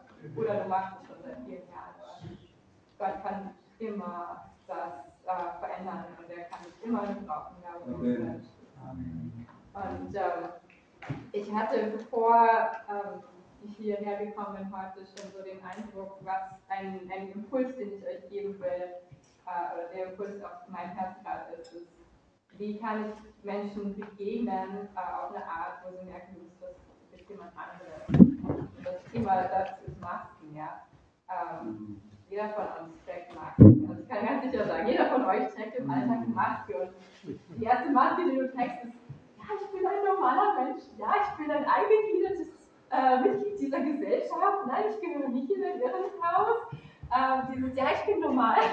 Wir versuchen alle irgendwie meistens im Alltag irgendwie ein bisschen nicht aufzufallen und zu verstecken. Ja? Die wenigsten von uns sind so, dass wir sagen, hey, ich will, dass alle Leute mich beachten, wenn ich zum Einkaufen gehe oder wenn ich durch die Straßen gehe. Und ähm, ich lese gerade ein Buch, das ist von David Pierce, äh, der auch ein sehr starker Evangelist ist. Und das heißt Revolutionary und da geht es um, äh, wie ich ja, wie ich durch meine Kunst als kreativer Mensch bekannt machen kann. Also wer redet da äh, ein Künstler, aber eine Sache, die mir so krass im äh, Gedächtnis geblieben ist davon, ist dieser Ausspruch Practice Uncoolness. Ähm, also lebe es aus oder praktiziere es, uncool zu sein. Weil dieses, ich bin, ich gehöre dazu, ich bin einer von allen, ich bin, ich bin cool, ich, ich, äh, ich äh, halte mich an quasi diese unausgesprochenen Regeln, wie man sich in der Öffentlichkeit zu verhalten hat, ohne nicht als Außenseiter oder komisch oder seltsam angesehen werden. Das ist normal, das haben wir irgendwie alle in uns drin. Das ist so diese Angst, verurteilt zu werden, ich will von Menschen irgendwie Ansehen haben. Und als, als Christ ähm, ist das halt eine Maske, es ist nicht die Wahrheit. Weil du bist komplett anders als 99 Prozent, haben wir gehört, ja, in dieser Stadt. Du hast Jesus in dir. Er hat dein Leben umgekrempelt und du hast was, was die anderen nicht haben. Und ja, von Jesus zu erzählen, ist nicht cool. Ich dir sagen. Kann ich dir gerne sagen. Also niemand würde sagen, wow, auf der Straße, ähm, ich wäre so gerne wie, wie du, weil du, weil du das machst. Vielleicht irgendwann später in dem Punkt, aber es ist nicht was angesagt, es ist nicht was Cooles in unserer Gesellschaft. Und ähm, dieses, ähm, wenn, wenn du das schaffst, einfach als Opfer Jesus zu geben, hey, ich gebe mein Ansehen vor der Welt, lege ich nieder und ich lege diese Maske nieder, dass ich nicht anders bin, dass ich kein Alien bin. Ja, Jesus sagt, wir sind nicht, wir sind zwar in dieser Welt, wir leben in der Welt, wir sind nicht mehr von dieser Welt. Wir gehören nicht mehr zu, zu diesem Ding dazu. Ähm, und du schaffst das mit einfach niederzulegen und zu sagen, mein Opfer an dich, Jesus, auch wenn ich mir dadurch Spott oder gehobene Augenbrauen oder ähm, einfach Gegenwind einhandle, ich bin die Person, die du mich gemacht hast und ich sage das nach außen. Ich glaub, damit hast du schon die halbe Miete gewonnen. Ja. Ähm, der Leon hat ja viel darüber geredet, wie unser Charakter schon oft und wie wir ein Licht schon dadurch sind, wie unser Charakter auch schon das halbe Gespräch ist, also einfach wer wir sind und gar nicht so viel, wie wir, was wir sagen, sondern auch wie wir es sagen. Ähm, und glaube, das ist so der, der die Anfangshaltung wie ein Gespräch anfangen kann. Und ähm, ja, natürlich, jedes Gespräch ist anders und in welchem Kontext äh, du bist. Also ich will es so praktisch wie möglich jetzt halten, wie wir ein Gespräch über den Glauben mit Leuten führen können. Und ähm, klar, wenn die Person schon dein, dein Freund, Freundin, ähm, Familie ist, dann weißt du schon, wie du ein Gespräch mit denen anfangen kannst, hoffentlich. Also, da kann ich dir jetzt sonst auch nicht viel, viel weiterhelfen, wenn du nicht weißt, wie du mit deinem Bruder reden kannst. So im Allgemeinen, Smalltalk und so habt ihr wahrscheinlich schon drauf. Ähm, wir fangen jetzt mal an, einfach, wie, wie wäre es jetzt, wenn du mit jemandem redest, der, den du kaum kennst oder gar nicht kennst. Also entweder eine wildfremde Person auf der Straße, die dir das aufs Herz gelegt hat, oder ähm, jemand in der Arbeit, mit dem du noch nie wirklich geredet hast, oder in der Uni, mit dem du noch nie wirklich geredet hast. Okay. Also, ja, sich vorstellen, ist nicht mal leicht zu sagen, hey, hallo, äh, ich bin die Lindsay, wie geht's? Ähm, okay, das, das ist schon mal ein guter Anfang. Was kann ich denn machen? Gut, wir sind hier in Deutschland und meine Erfahrung ist vor allem, wenn ich wirklich fremde Menschen auf der Straße an, anspreche, ist erstmal ein bisschen so Misstrauen da, ja? Also was, was will die Person von mir? Also die Leute wollen ganz schnell wissen, was ist deine Agenda, weil niemand redet einfach in unserer Kultur leider miteinander so aus Spaß. Wenn du jemanden erwischt, der aus einer anderen Nation kommt, super, dann kannst du einfach mit ihm über alles reden und ich habe auch kein Problem, ihr ganzes Leben dir zu erzählen, äh, ohne, ohne dass sie irgendwie denken, du hast irgendeinen Hintergedanken dabei. Also wenn die aus sämtlichen anderen Kontinenten kommen, hast du das auch schon gewonnen. du kannst Smalltalken bis zum Abwinken. Äh, wenn es ein Deutscher ist, wahrscheinlich musst du ziemlich schnell sagen, warum du mit ihm reden willst. Ähm, und ähm, natürlich, wenn ich jetzt sage, ja, also ich möchte, dass du dich heute bekehrst, dann ist es wahrscheinlich ein ziemlich schnelles Gesprächs. Ähm, in den meisten Fällen. Ähm, das heißt, ich kann zum Beispiel eine Frage stellen, das ist eigentlich so der, meistens der erste Einstieg in ein Gespräch, ist eine Frage.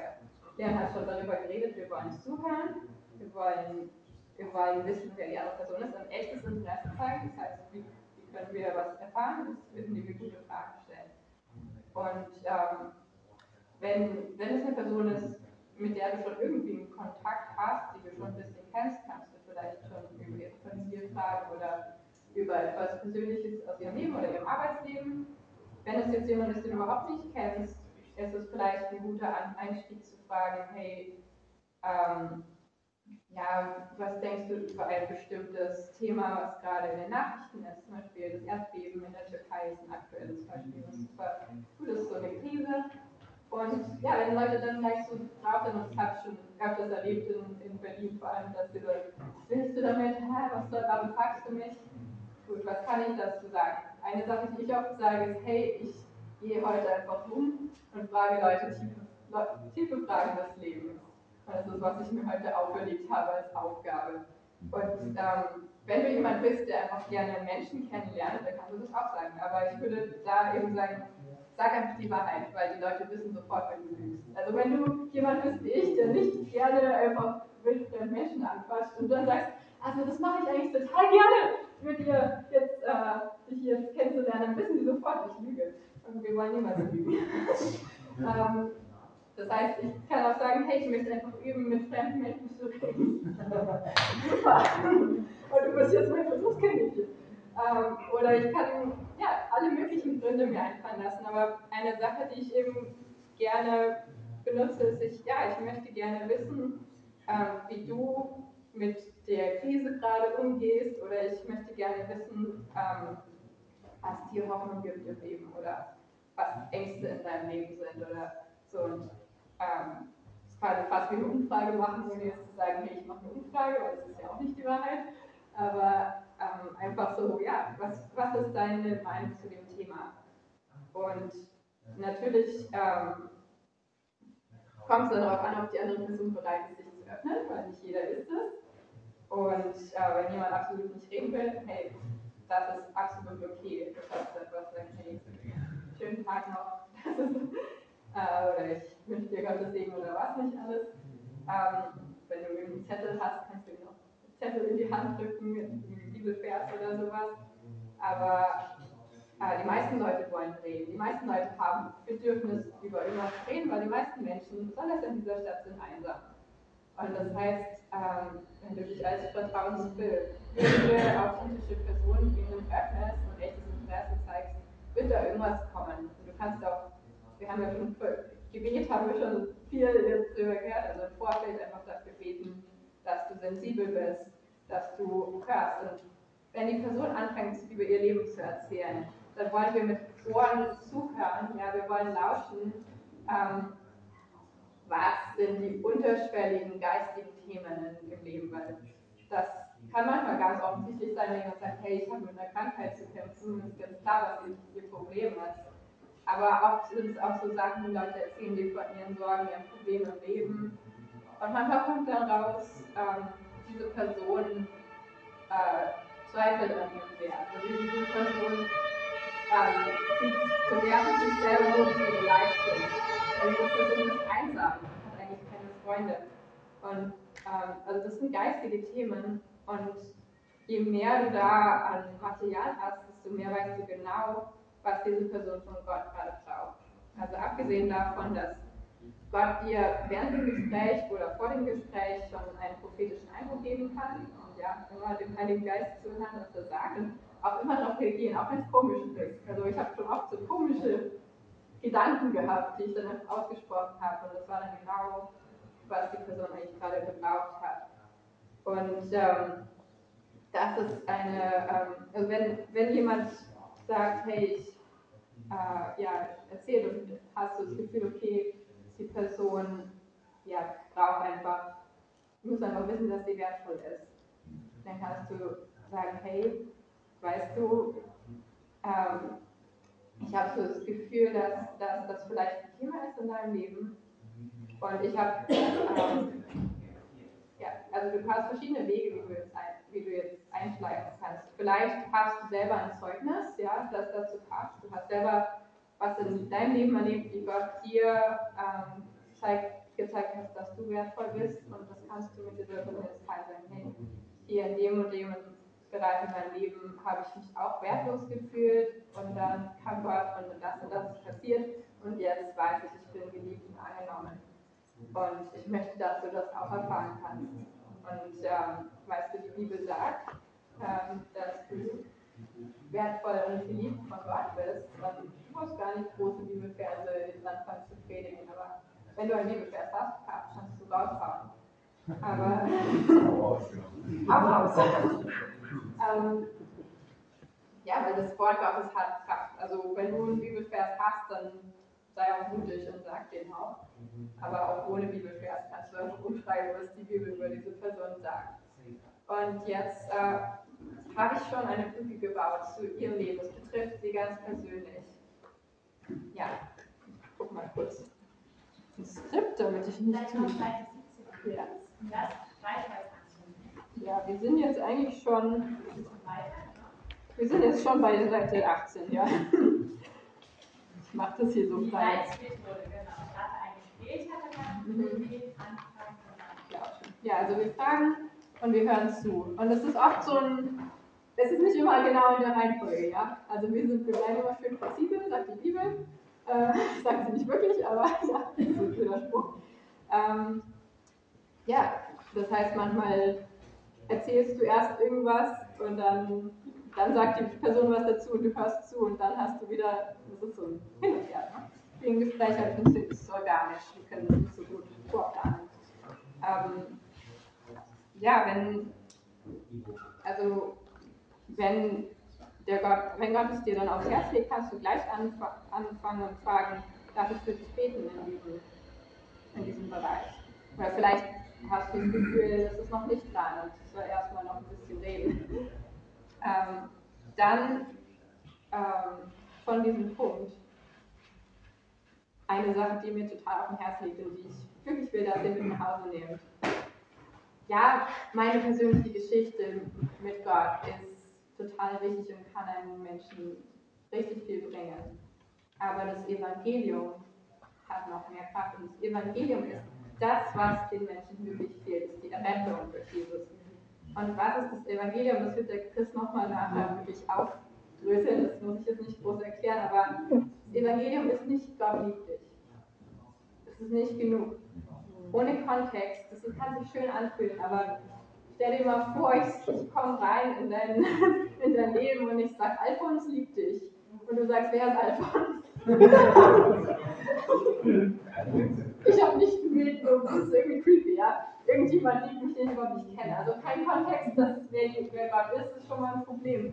Und dann, was bedeutet diese Liebe? Wie hat sich diese Liebe ausge ausgedrückt? Ja, Gott sieht deine Not und er hat eine Antwort für deine Not. Er hat die Errettung am Kreuz für dich gekauft. Also diese Botschaft, die gute Nachricht, wenn du nur eine Sache Zeit hast zu sagen, dann nimm dir diese eine Minute nur für die gute Nachricht und nicht für deine eigene Geschichte. Ja? Weil deine eigene Geschichte ist total cool und kann ein totaler Türenöffner sein, aber niemand wird gerettet werden, weil du was Cooles mit Jesus erlebt hast, sondern sie müssen selber was Cooles mit Jesus erleben. Das können sie nur, wenn sie die Nachricht erfahren. Also, ja, mal kurz hier. Ja, also, genau, wenn ich das Gespräch über anfange, kann ich anfangen über direkte Herangehensweise. Ich versuche nochmal ein bisschen die Punkte hier aufzugreifen. Ähm, direkt heißt, ich komme direkt aufs Glaubensthema zu sprechen, ohne irgendwie eine große Überleitung. Äh, da würde ich einmal euch ein paar gute Fragen sagen und ein paar schlechte Fragen. Weil es gibt auch Fragen, die dich total in die Sackgasse bringen. Zum Beispiel Fragen, die jemand nur mit Nein oder Ja beantworten kann, sind immer schlecht, weil dann können die Leute einfach Ja oder Nein sagen und dann ist das Gespräch vorbei. Weil die sagen dann nicht mehr. Du willst ja, dass sie irgendwie sich öffnen. Heißt, wenn ich sage, glaubst du an Gott, dann kann die Person einfach sagen Nein oder Ja.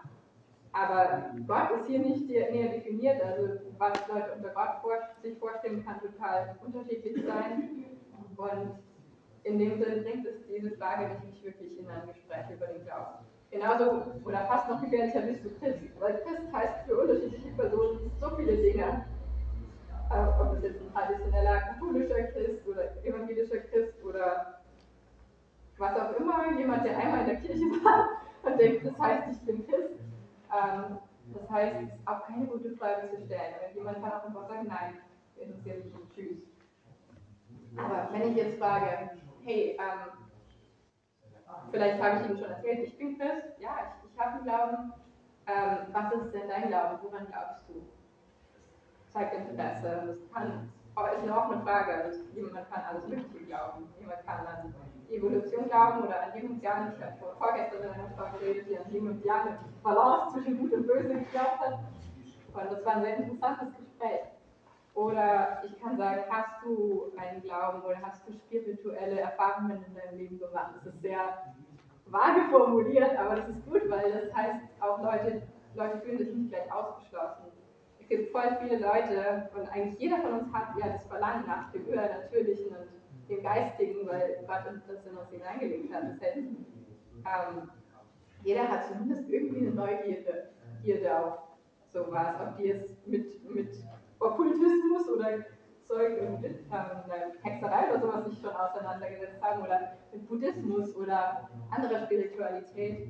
Egal, lass dich davon nicht absch äh, abschrecken, aber es ist ein guter Dialog, der sich dadurch öffnet. Also das ist eine gute Frage.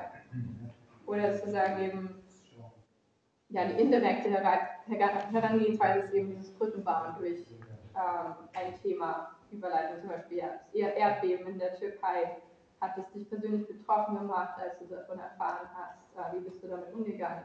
Wie gehst du allgemein mit Krisensituationen um? Ja, dann frage ich nochmal die, die Frage, betest du manchmal? Also wenn ich in der Krise bin und nicht weiter weiß, dann bete ich.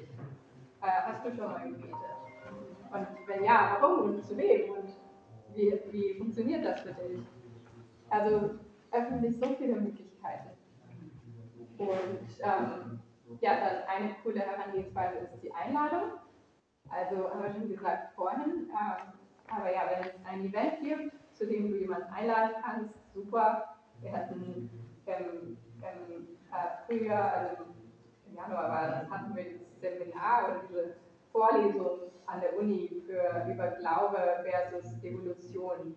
Und wir standen halt einfach mit einem Kaffeestand da und Leute eingeladen. Und die Einladung war demnach eine, Öff eine Öffnung für ein Gespräch. Also wir haben versucht, Leuten nicht nur irgendwas in die Hand zu drücken, sondern auch ein Gespräch über den Glauben in Kantine anzufangen, weil Leute natürlich wissen, warum, warum macht ihr das, warum lädt ihr dazu ein, warum steht ihr hier. Super. Also wenn ihr sowas habt, immer klasse. Ähm, natürlich könnt ihr auch immer Leute in den Gottesdienst einladen. Eine kleine Vorsichtsmaßnahme, die ich vielleicht empfehlen würde, wenn jemand wirklich noch dich gar nicht kennt, du gar nicht kennst, also es ist jemand total Fremdes, ähm, genau wie das Wort Gott oder Christ, das Wort Gottesdienst, verstehen die wahrscheinlich was anderes drunter als du. Das heißt, wenn du noch keine Beziehung, und ich würde mal sagen, mit so einem fremden Menschengespräch ähm, hast du erstmal keine Beziehung, aber du kannst eine kleine Mikrobeziehung sozusagen aufbauen innerhalb von einem Gespräch. Und nachdem du diese Mikrobeziehung aufgebaut hast, jemanden einzuladen in die Gemeinde, funktioniert besser, als wenn du wieder versuchst, erst einzuladen und dann ein Gespräch zu haben, weil dann haben sie keinen Kontext und wissen nicht, ob sie dir vertrauen können und was es für eine komische Geschichte ist, wo sie jetzt gerade eingeladen werden. Also die meisten werden Nein sagen sofort, wenn du sie einfach nur einlädst, wenn sie dich überhaupt nicht kennen. Du bist erstmal das Gesicht quasi für die Gemeinde. Du stellst das Gesicht vor, redest erstmal mit ihnen und dann kannst du sie einladen und Gottesdienst. Funktioniert. Und ja, Nummer vier, also die prophetische Herangehensweise habe ich schon gesagt. Also wenn Gott dir ein Wort gibt für eine Person, wenn du siehst, die Person ist am Humpeln und du hast den Mut zu gehen und zu sagen, hey, darf ich für deinen, dein Bein beten, dass du geheilt wirst oder dass du auf dem Rollstuhl aufstehst, aufstehst, ey, cool.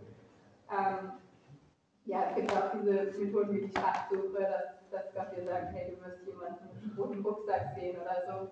Also sei frei, all diese Sachen einzu, ähm, ja, anzuwenden. Genau, da würde ich auch dazu sagen, aber du brauchst nicht unbedingt darauf warten, dass Gott dir einen prophetischen Eindruck gibt. Weil den Auftrag, ja, haben wir vorhin schon gehört, der Missionsbefehl ist ein Befehl, der ist immer da. Also du kannst niemals falsch auf eine Person zu gehen. Es ist nie so, dass Gott sagt, du hättest nicht zu dieser Person gehen sollen und der von mir erzählt, weil ich habe dir nicht gesagt, dass du zu der Person gehen sollst. Nein, du sollst zu jeder Person gehen. Das heißt, auch wenn du gerade nichts fühlst, ja, unser Glaube und unsere Beziehung mit Gott ist nicht auf Gefühle gebaut. Wenn du nichts fühlst in dem Moment, ist das nicht falsch, sondern du bist einfach gehorsam. Und die Wahrheit ist immer die Wahrheit, egal ob du sie gerade fühlst oder nicht. Ja, super. Ähm, ja, genau. Ähm, dann kommen wir gleich zum Übungsteil. Also wir wollen es ganz praktisch machen.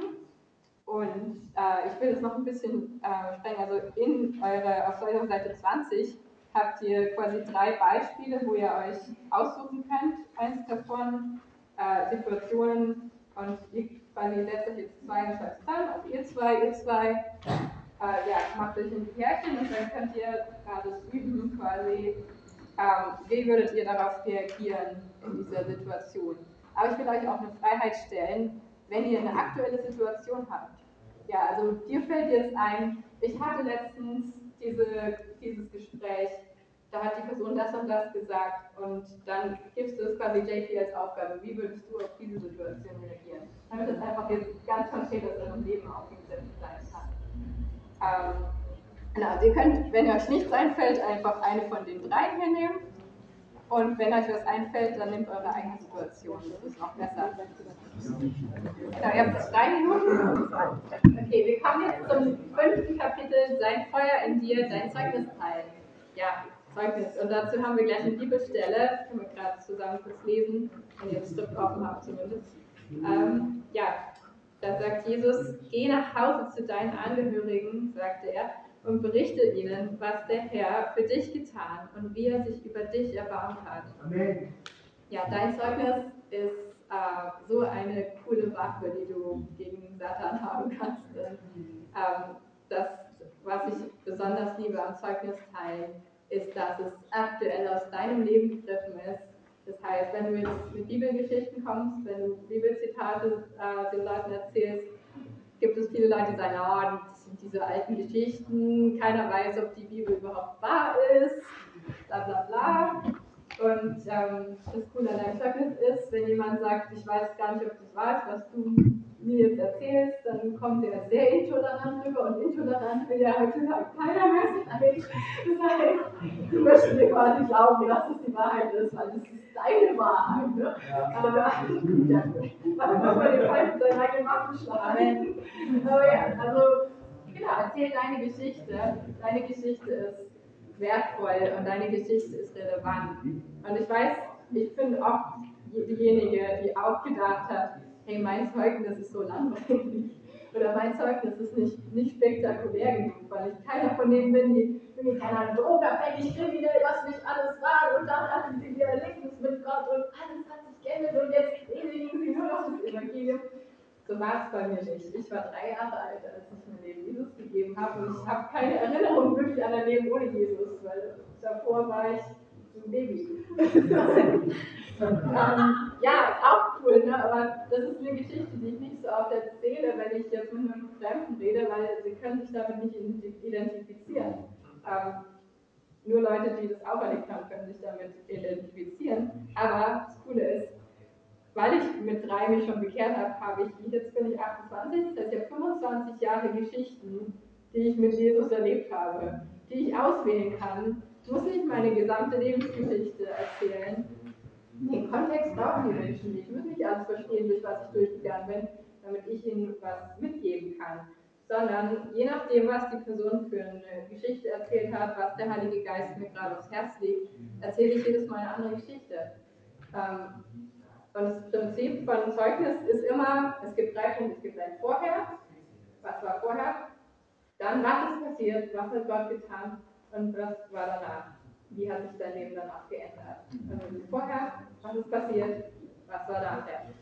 Die drei Punkte müsst ihr quasi jedem Zeugnis haben und das ist wichtig, weil das vergessen Leute manchmal. Ich habe schon oft Leute ge ähm, gehabt, die dann endlos erzählen, wie schlecht es in die gegangen ist vorher. Also der erste Vorherteil ist so aufgeblasen. Ja, dann ist das passiert und dann ist es noch schlimmer und dann ist es noch schlimmer.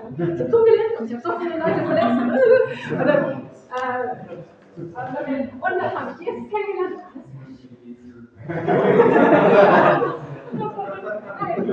Du willst ja nicht, du willst ja nicht dem Schlechten in deinem Leben die Ehre geben, du willst ja Gott die Ehre geben. Ja, also wenn du, als, wenn du in deinem Zeugnis als der Gute oder der da stehst, hast du irgendwas falsch gemacht. Weil Gott sollte als der da stehen. Ja, versuch dich nicht besser darzustellen. Am besten versuch dich schlechter darzustellen. Ja? Also egal, ob das jetzt so ein bisschen unschmeichelhafte Sprache ist, die du über dich selber jetzt sagst, wenn du dich selber als ein bisschen einen Deppen darstellst. Das ist cool, weil das heißt, Gott kriegt die Ehre. Ähm, du musst selber nicht gut dastehen, Gott muss da gut dastehen. Ja?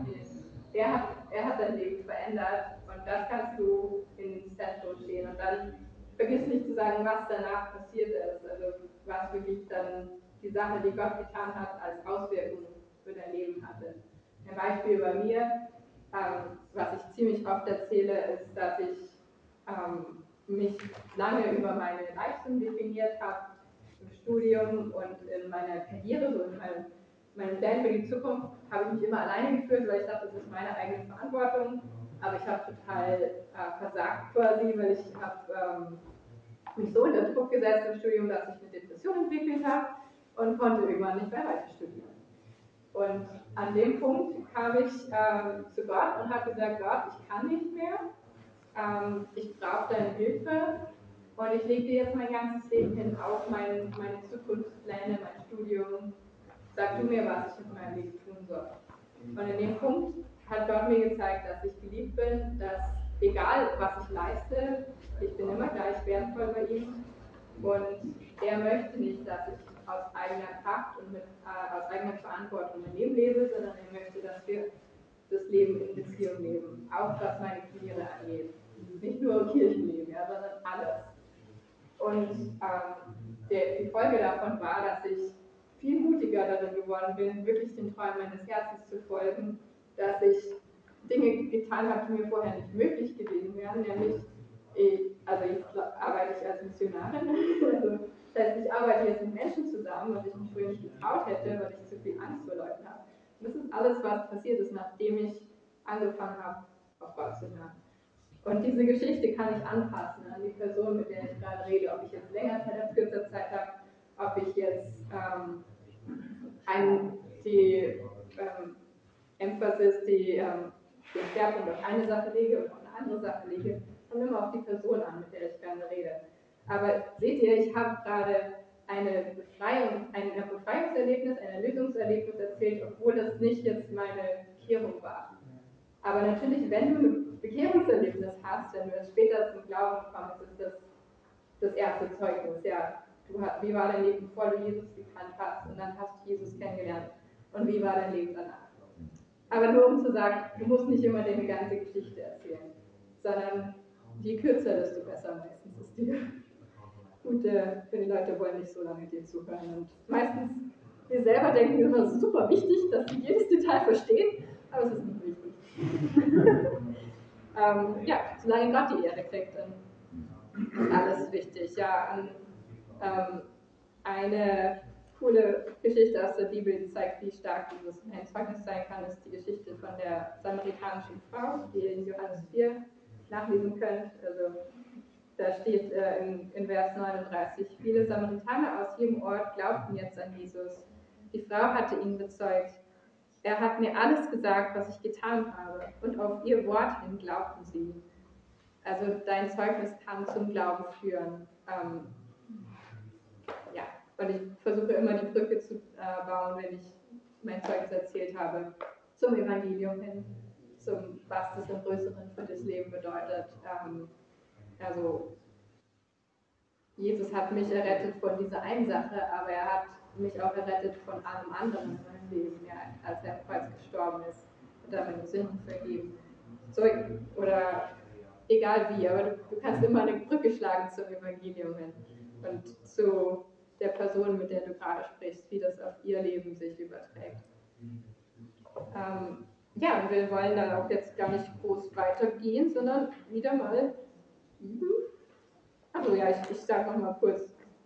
Christendeutsch haben wir vorhin schon gehört, immer vermeiden. Also versuche so eine normale Sprache wie möglich immer zu verwenden, wenn du mit Menschen, die VIPs sind, zu reden.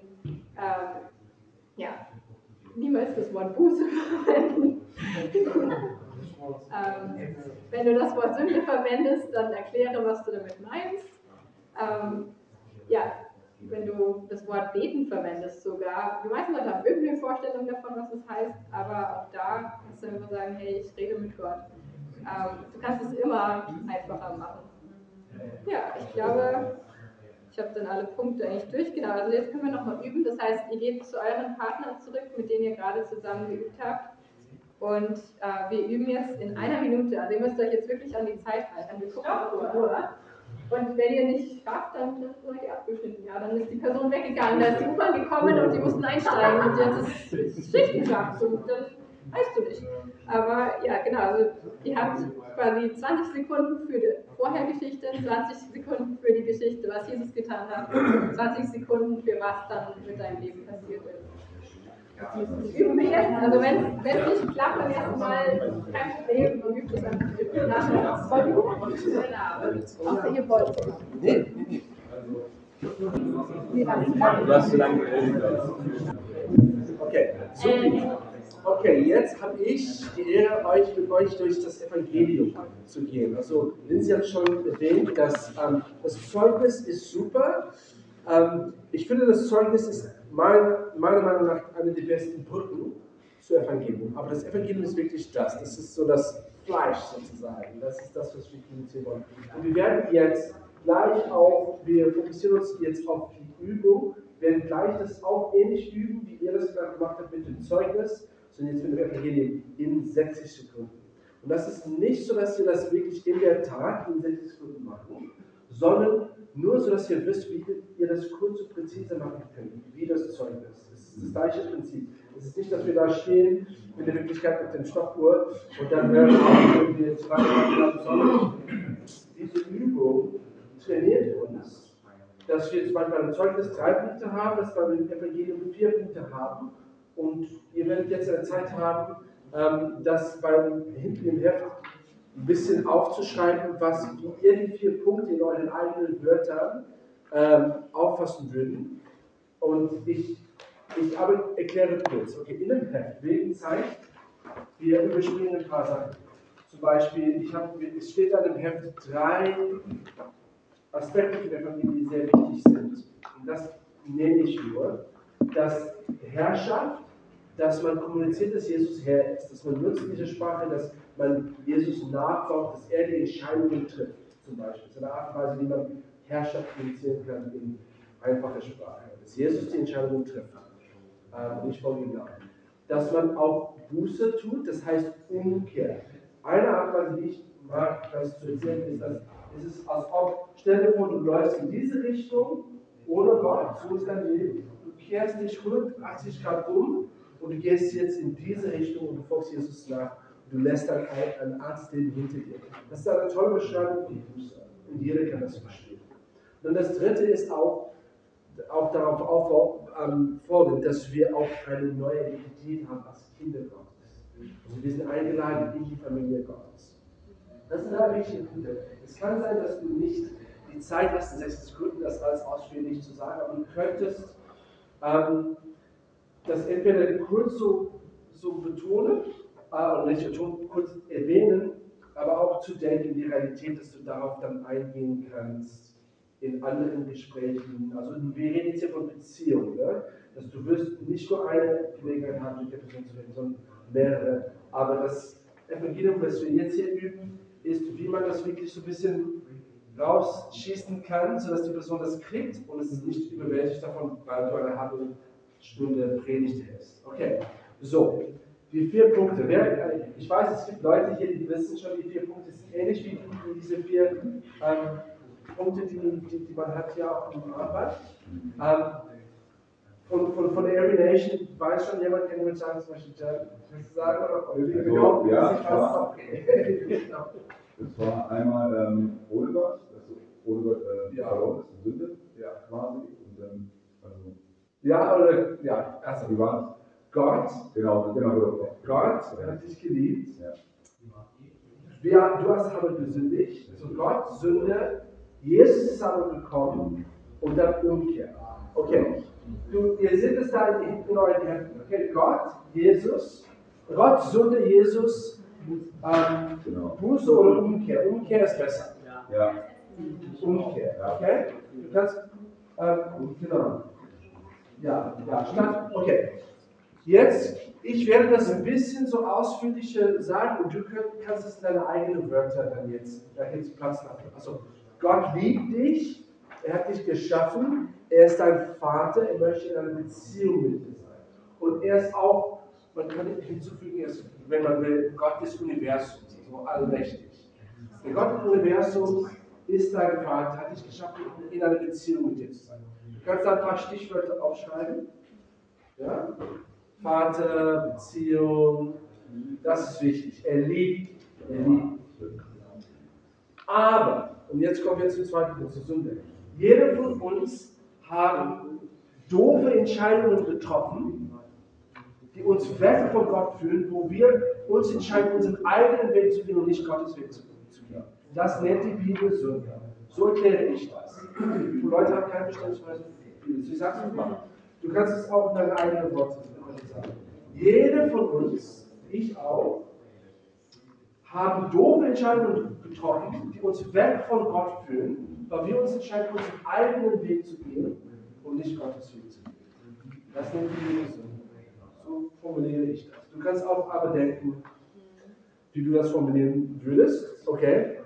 Dann gibt es noch ein Aber. Aber zum Glück, Gott liebt uns. Und jetzt kommt der Jesus-Punkt. Deswegen hat er uns sein, hat er sein ein, seinen einzigen Sohn Jesus auf Erde gesandt.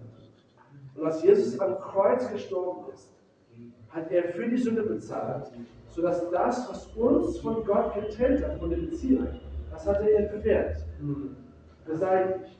Sodass wir wieder in eine Beziehung mit Gott können. Okay? So, das ist so, dass Jesus da ist.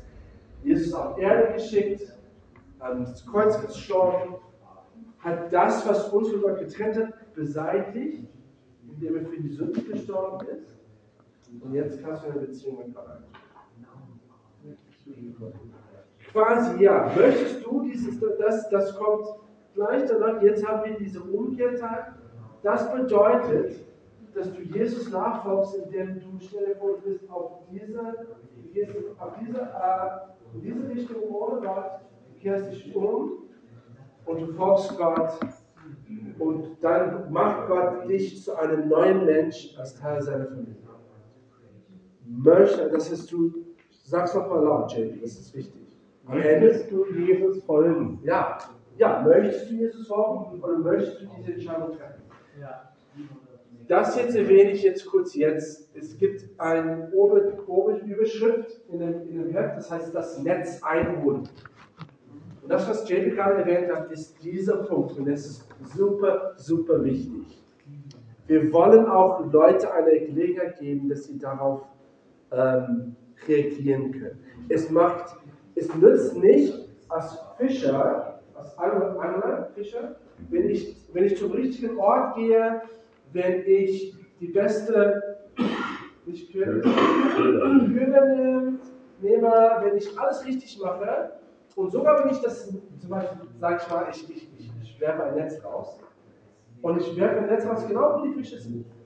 Wenn ich das Netz nicht einhole, habe ich keine Fische. Und das ist dieses Einholen-Prinzip. Wir müssen fragen, möchtest du diese Entscheidung treffen? Möchtest du Jesus nachfolgen? Möchtest du eine Beziehung mit Jesus? Wie auch immer du das, dir, es gibt verschiedene Arten und Weisen. Okay, genau. So, ähm, wir wollen das jetzt üben. Ha- Habt ihr jetzt das aufgeschrieben in euren ähm? Mehr oder weniger. Wir werden, jetzt, wir werden es jetzt zweimal machen. Einmal liest du das quasi ein bisschen vor, das, was du geschrieben hast. Ja? Und versuchst das dann wahrscheinlich Stichwörter. Versuch das ein bisschen so, die Stichwörter aneinander zu ähm, binden in vollen Sätzen. Und, ähm, ja, aber ja, einfach so mit dem Heft einmal. Und das kriegt jeder, hat jeder eine Chance, das zu machen.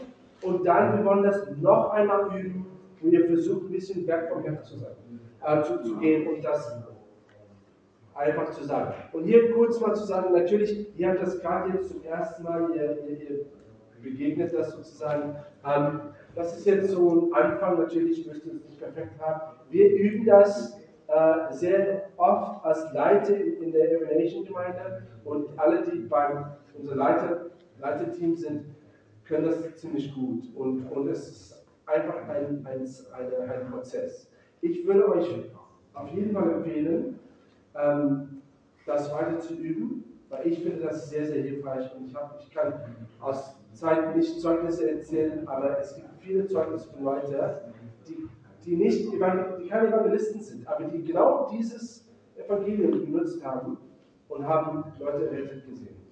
Und die haben gesagt, es hat mir so geholfen, dass ich das kurz präzise sagen konnte.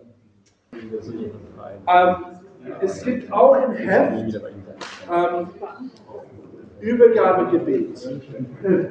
Das werden wir nicht üben, aber ich sage das euch, jetzt hier ist nur ein Vorschlag ne, für das Gebet, Übergabegebet. Also nachdem du das erzählt hast und die Person, Person Ja gesagt hat, wie, was, was sind die Punkte, wo, wo, wo, wo, wodurch man gehen soll in dem Gebet? Also wir haben hier so ein paar Punkte, das ist auch in eu- eurem Heft hinten. Also Kreuz mit K ist Kreuz, schreibt es auf Kreuz. Dann V ist Vergebung. Kreuz, Vergebung. H ist Hingabe. Letzte Seite. So Kreuz, Vergebung, Hingabe. Kind Gottes, Kind. Und dann einfach schließen, ist Amen. Also man soll einfach A da haben. Du kannst das S schließen. Uh, it's um, cross, forgiveness. I think it's devotion. Yeah. And then child. And then close. Right. Yeah. Okay. So. Zum, also, durch das Übergabe, Übergabegebet. Ich gehe an. Danke, Jesus, dass du am Kreuz für mich gestorben bist. Ich bitte dich um Vergebung für meine Sünden. Danke, ähm, ich, ich gebe dir die Kontrolle meines Lebens. Ne? Ich, das ist Hingabe. Ich gebe dir die Kontrolle meines Lebens hin. Ähm, ich gebe ich geb dir die Kontrolle meines Lebens. Ähm, ich will dir nachfolgen. Danke, dass du mich zum Kind Gottes machst. In deinem Namen an. Ja? Okay. Das werden wir nicht üben, aber das habt ihr jetzt auch geschrieben. Und dann als letztes möchte ich sagen, es ist wichtig wie die Geschichte weitergeht. Das ist der nächste Teil in dem Heft. Ja? Wie die Geschichte weitergeht. Das, was ich hier, worüber ich rede, ist hier Follow-up oder Nachbetreuung. Okay. Ähm, wenn ihr in einer, schon in einer Beziehung seid mit dem, nicht in einer Beziehung seid, wenn ihr die schon kennt, äh, ähm, dann ist Follow-up auch cool und, und, und natürlich. Was du verstehen sollst, ist, wenn eine Person diese Entscheidung trifft, Jesus zu akzeptieren, die, steht, die treten jetzt in einen Kampf hinein. Weil der Teufel versucht alles, alles, um sie davon wegzukriegen. Und ich, du, du kriegst, die, die Geschichten sind schon wirklich merkwürdig, wie eine Person total unter Anfechtung kommt, sofort nachdem sie sich entscheiden treffen. Das heißt, Nummer eins ist, ich weiß nicht, ob es da im Heft steht, ist Gebet. Du musst als Nummer eins für diese Person beten. In unserer Gemeinde, wir haben ein Team, das betet für Leute, spezifisch für Leute, die zum Glauben kommen. Wenn jemand, wenn jemand zum Glauben kommt in unsere Gemeinde, ein, ein SMS wird geschickt an diesem Team, dass wir genau dafür beten, für Schutz für diese Person. Weil wir das als so wichtig halten. Okay, so. Aber ein paar andere Punkte. Praktisch, du willst ähm, nochmal ein Treffen machen, am besten innerhalb 48 Stunden mit dieser Person, um ähm, äh, Fragen zu beantworten, die die vielleicht haben, und mit ihnen zu beten. Also, also einfach, lass uns uns nochmal treffen. Und in diesem Treffen, du gehst durch diese Entscheidung nochmal und dann fängst, also in dem Sinne, dass du, das, das ist das, was wir gemacht haben, diese Entscheidung. Du erklärst so Rettung nochmal. Und dann Ihr fängt an an einem discipleship Prozess, an einem Jüngerschaftsprozess. Wir haben eine tolle App in der Every Nation Bewegung, das heißt One-to-One. One-to-One, eins auf eins. Ähm, und das ist, ist kostenlos, kann man runterladen. Ähm, genau. Äh, ich muss, ach, ich hab's gerade nicht. Ich hab's da, heißt es, okay, One-to-One. Ähm, auf mein, auf mein Handy. Jedenfalls, es hat sechs Kapitel über die Basics von Christentum. Und du, ich würde vorschlagen, dass du mit der Person einmal die Woche triffst, um durch die Basics zu gehen. Und dann natürlich, dass sie in die Gemeinde kommen, ähm, dass sie Teil von einem, einer Kleingruppe sind. Das sind alles wichtige Sachen. Ähm, also, lange also auch wichtig, wir wollen, dass Leute getauft werden, sobald wie möglich und auch, dass sie anfangen, selber das Evangelium zu teilen.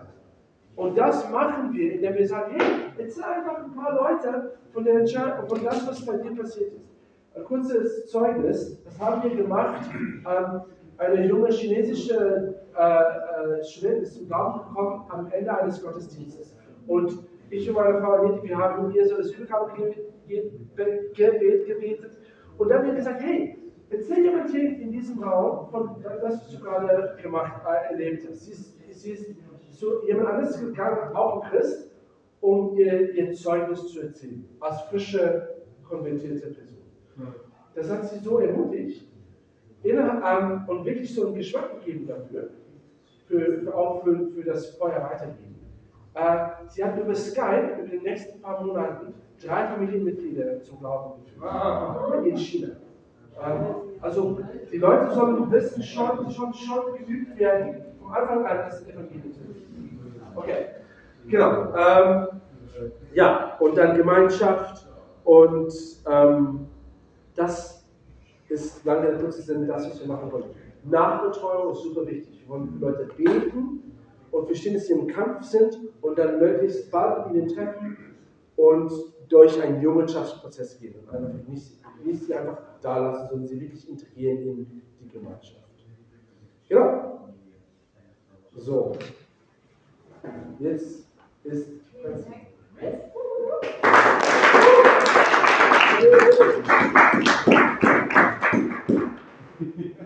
So. Haben wir ja schon ganz praktisch. Das Gute ist ja Kapitel 7, Feuer im Bauch. Wir haben schon viel heute über den Heiligen Geist geredet, zu Recht. Ähm, weil er ist letztendlich der alles entscheidende Könner, weil er sich selbst überzeugt. Wir sind wirklich nicht Gottes Anwälte, wir sind seine Zeugen und der Heilige Geist bezeugt sich selbst. Und 1. Korinther 2, meine Rede und meine Predigt bestand nie in überredenden Worten der Weisheit, sondern in der Weisung des Geistes und der Kraft, damit euer Glaube nicht auf Menschenweisheit, sondern auf Gottes Kraft beruht. Und es ist so, wenn die Menschen wirklich Gott erleben, können sie ihn auch nicht mehr leugnen. Wenn ich an meine eigene Geschichte zurückdenke, ich war 19 Jahre Atheist, ich habe auch eher zu den Hardcore-Atheist-Leuten gehört, ja, also irgendwo mal bei Minus 3 oder so. Ich komme auch aus Ostberlin und habe an nichts weiter geglaubt, außer an mich selbst oder an mein Umfeld, an Menschen halt, greifen konnte, nicht an was Unsichtbares. Aber als mir dann eine Freundin erzählt hat von ihrem Zeugnis, wie sie früher wohl ganz kriminell war und Jesus Christus verändert hat, hat erstmal die Kraft ihres Zeugnisses mich beruht. Dann die Gnadenliste, von der wir heute gehört haben. Ich stand auch mal auf dieser Gnadenliste von drei Christen, die jahrelang für mich gebetet haben, auch effektiv. Und was wirklich reingehauen hat, das haben wir gerade geübt, das einzelne Evangelium. Ich habe es noch nie in meinem Leben gehört, kam hier auch aus Rutschenhausen, weiß gesehen. Ich wusste gar nicht, was es mit Jesus am Kreuz überhaupt auf. Ja? Also, dass der nett zu anderen war und der anscheinend ein paar Leute genervt hat und dann hing er da am Kreuz. Ich wusste gar nichts. Und dann malten wir das auf, hat genau das in einer Minute mir auch erzählt und aufgemalt, dass Gott uns so sehr liebt und auch mich liebt. Und leider die Sünde und diese ganze Trennung und hat mir diese Brücke aufgemalt und sagt, ja, jetzt geht es um dich. Jesus Christus liebt dich und Gott will dein Vater sein. Bäh! In dem Moment war wirklich wie die Dusche vom Heiligen Geist persönlich seine Rufkuss. Wie könnte ich das so knapp gemacht Es war wie knapp, oder? War das was ich bisher jemals erlebt habe. Also Dusche, eine Liebeswolke, also verliebt sein ist gar nichts dagegen. Das ist eine Liebe, die muss es im Himmel die ganze Zeit geben. Unglaublich. Also der Heilige Geist hat sich selbst überzeugt, weil ihr deswegen, dass ich heute mit euch steht. Und euch wirklich Mut machen, dass diese Tools, die wir heute geübt haben, sind super effektiv. Es ist wichtig, dass wir sie anwenden. Und es kann lebensverändernd sein. Und ähm, genau, also wir können uns auf den Heiligen Geist vollkommen verlassen. Und ähm, dank Himmelfahrt, weil Jesus hat auch gesagt, es ist gut, dass ich gehe, weil ich weil er euch erinnern, wer er euch ist. Das ist das Gute. Die Jünger damals konnten sagen, okay, hast du mich auch gesehen, wie Jesus die Kranken geheilt hat oder den Blinden sehen gemacht hat? Ja, nee, habe ich nicht gesehen. Aber das Coole ist, mit euch ist Jesus dabei, weil ihr habt den Heiligen Geist in euch. Also Gott ist überall da, wo ihr seid, da ist Jesus. Und wir können die lebendigen Knochen hier in Ezekiel 37 wieder lebendig machen. Ich glaube, wir wissen alle, dass Deutschland, Europa, dass es noch so ein bisschen wie so eine Wüstenlandschaft ist. Wir haben vorhin das Verhältnis gehört. Das ist ja hier eher so 1% errettet. Aber die gute Nachricht darin, wir können noch 99% erreichen. Ja? Und ähm, dass Gott gerade viel weltweit macht. Ich glaube, bin ich die Einzige, die, die davon mitbekommen hat, bei dieser Asbury Awakening Zeit, die da gerade passiert seit Monaten. Sowas kann hier Gott in Deutschland machen. Und ich glaube daran, dass er es jetzt auch gerade tut. Äh, auch vorbereitet für dieses Seminar ähm, habe ich erst gerade ruhig eine Predigt gehört. Ähm, ich verfolge auch die Predigten auf Bethel. Äh, der Chris Wellington, der hat vor einem Monat gepredigt mitten in seiner Predigt, er hat erst erzählt, wir wollen im Glauben gehorsam sein. Und dann redet er darüber, dass er glaubt, dass Gott gerade Deutschland erwecken möchte. Amen. Kannst du denken, wow, ja, die ganze Welt redet schon davon, wie sehr Gott Deutschland auf dem Herzen hat. Und äh, ich bin, wie gesagt, seit 2008 bekehrt. Ich habe euch das gerade erzählt, in Kurzfassung mein Zeugnis. Seit ich Gott kenne, reden alle Christen davon, wie Gott Deutschland auf dem Herzen hat. Leute. Und wir sind hier in Berlin, das ist die Hauptstadt. Also hier ist Einfluss. Ja? Und ähm,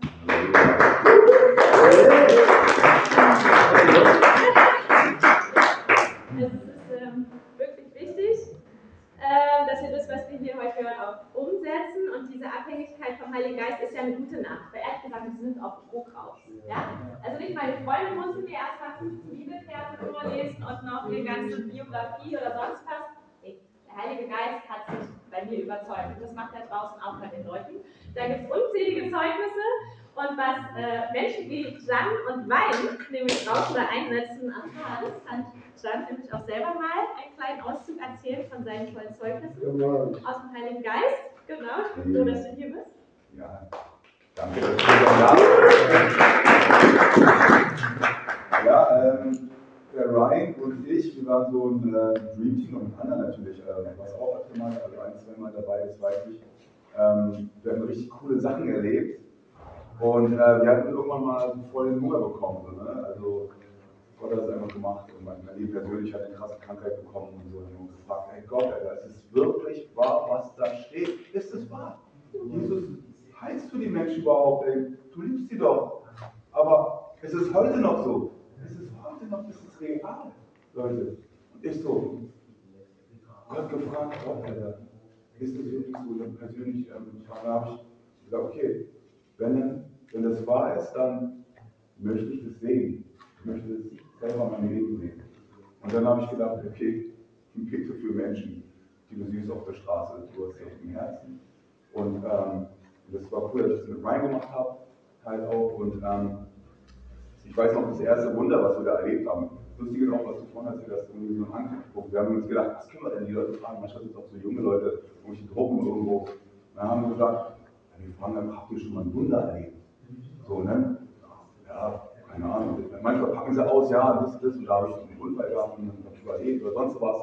Und äh, auf jeden Fall, manchmal sagen wir auch nein. Aber willst du vielleicht eins erleben? So. Vielleicht hat man mal einen Eindruck oder irgendwas und du fragst, oh, hat jemand Schmerzen von euch vielleicht? Das nur eine Frage, so hast hat jemand gerade Schmerzen. Und dann hat man halt ein, junge, ein junges Mädel gefragt und die meinte, ja, ich habe gerade Schmerzen, so ein bisschen äh, jugendlich und meinte, hat einen entzündeten äh, Piercing-Loch, hat sie entzündet. Und, dann, und ich sage, das war mein, mein erstes Wunder, was ich erlebt habe. Und ich so, ja, da habe ich da kurz für dich beten, so. Dann gesagt, ey, einfach so mit dem Finger also in die Richtung, ich meine, du nach und zeigt, sag, ja, keine Schmerzen mehr, und so, boah. Und sie so, äh, voll gruselig. Hab voll abgehauen, so, weißt so, hä? Ich möchte, ey, weg und so krass. Und dann halt Ryan halt, und auch noch ein anderes und, ähm, er hat hat Ryan auch so mit seinem Kaffee einfach so da gestanden, so. Einfach so, ey, hier, ähm, seid ihr halt so nach und so, einfach klar, ernst gemeint, aber, weißt du, ohne irgendwie, los, und, dann, und sie so, so? Ja, ist weg. Und so, innerlich so, ja, weißt du, wie so, ey, krass, Bruder, Jesus liebt euch, und so, weißt du, aber, weißt du, so, ähm, versucht erstmal damit klarzukommen, ne? so, ey, krass, Gott, dann, was macht, ey, Gott, das ist ja alles wahr, was da, was da steht, ne? Und dann, voll geil, und dann waren wir so gehypt, wir waren fast jedes Wochenende, waren wir da mit Alex, haben für, für Leute gebetet, einfach, und immer diese Frage, weil es einfach so, um diese Barriere halt zu durchbrechen, ja, schon Wunder gibt zum Beispiel, ne? Aber, ähm, und dann habe ich auch angefangen, auch einfach alleine, unterwegs war. Ne? Da war ein richtig cooles Zeug, das ich euch jetzt nicht vorenthalten will, äh, was mich super krass berührt hat, auch selber. War halt ein äh, muslimischer Mann, der ist in Brücken gelaufen, so, an Landsberger Allee, bei, ähm, bei der S-Bahn. Und ich so, hey, was ist los und so. Du läufst an den Krücken, sieht man ja, ähm, kann man ansprechen. Ja? Egal, was, was ist, Leute können die Krücken einfach ansprechen. Probiert wenn nicht, denn nicht. Ja? Also, ähm, und der war halt offen. Ich habe gesagt, ey, kann ich für den Knie beten? Ne? Ich runter, bete für ihn so und frage ihn so, und ist irgendwas so? Ne? Und er so, nee, immer noch nicht. Also, da hat ich es gemerkt. Ich so, ey, habe ich nochmal, ich bin überwunden. Ich habe gesagt, da habe ich nochmal okay. Nochmal gebetet so und er so, nee, ist nichts. Ich so, okay, aber einen schönen Tag und Jesus liebt dich und bis dann, ne? Ciao und so. Dann habe ich so, bin ich so gegangen und ich will das Menschen geil, ich will sehen. Das Menschen da habe ich ihn auch gesehen, auf der anderen Straßenseite, so weiter gegoogelt ist so. Und ich so, Gott, Alter, wir gehen ihm irgendwie, keine Ahnung. Und äh, ich dachte so, krass, ich möchte das sehen. Auch dass Menschen geheilt werden. Irgendwie, auch wenn ich jetzt nicht dabei bin. Ne? Und dann zwei Wochen später habe ich ihn gesehen mit drei seiner Freunde. Und er kam so auf mich zu und so zu den Jungs, das ist der Mann, das ist der Mann. Und ich so, ey, ey, du, Alter, du hast ja keine Kinder mehr, wie geht's dir und so. Ja, als ich dann gegangen bin und so ein paar Meter weiter, auf einmal war ich vollkommen geheilt und so. Ich so, ey Gott, Alter. Weißt du? Und die, die Jungs, alles Muslime, ja. Die Jungs einfach alle voll krass offen. Ja, und ich so, erstmal voll das Evangelium so geteilt und so, auch voll die Eindrücke gehabt für diejenigen. Und war dann auch so halt ein bisschen erklärt, weil gerade das Opferfest war von den Muslimen und dann halt gesagt, dass Jesus das perfekte Opfer war, sein Blut halt genug ist für alle Sünden und so weiter und so fort. Und dann kam man halt so, rein, ne? Und es war krass, eine Eindrücke gehabt und die wurden alle so getoucht. So. Und es war für mich äh, so krass zu sehen, hey, egal was du machst, egal was du tust, egal wie du aussiehst, ja? das ist auch dieses Zeugnis, dieses ähm, das Gleichnis von Simon in, äh, Ja. im, im Markus und Lukas und Matthäus gibt es dieses ähm, Gleichnis von Simon. Ja. Ähm, und da sehen wir das, das entweder das Wort aus oder wir sehen die Liebe Gottes aus. Auch wie die Menschen ob wir ihnen ein gutes Wort sagen, die Tür aufhalten, guten Tag oder wie auch immer, Jesus liebt dich oder sonst was. Ja, wir sehen die Liebe, wir sehen etwas aus.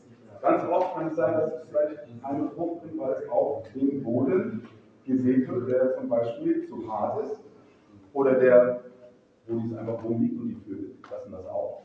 Ja? Aber wir sehen trotzdem weiter in der Hoffnung, dass es wirklich auf fruchtbaren Boden kommt. Genau ist. Wir sehen es trotzdem. Jesus hat die Liebe ausgegossen für jeden. So dürfen wir auch die Liebe weitergeben für jeden. Ob da Frucht hervorkommt, wirklich an uns. Ja. Ob da Frucht hervorkommt, dass geklaut wird oder unter die Dornen es nicht aufgeht.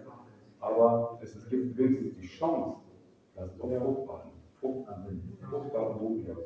Das habe ich halt gemerkt, dass der Heilige Geist so preacht und preacht und preacht und du denkst dir so, ey, das ja, so dein Verständnis sagt, ey, das wird ja niemals annehmen. Und trotzdem ist da dieses Feuer, dieser Druck da, es ergibt ja keinen Sinn, aber du preachst halt weiter die ganze Zeit. Das finde ich Ja. ganz sehr schön.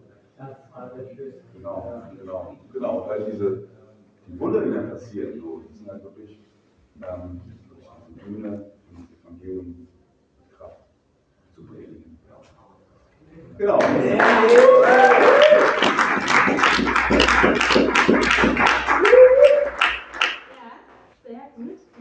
Eine Bühne für das Evangelium und ähm, man braucht manchmal Glauben wie ein Senfkorn, Cornelius.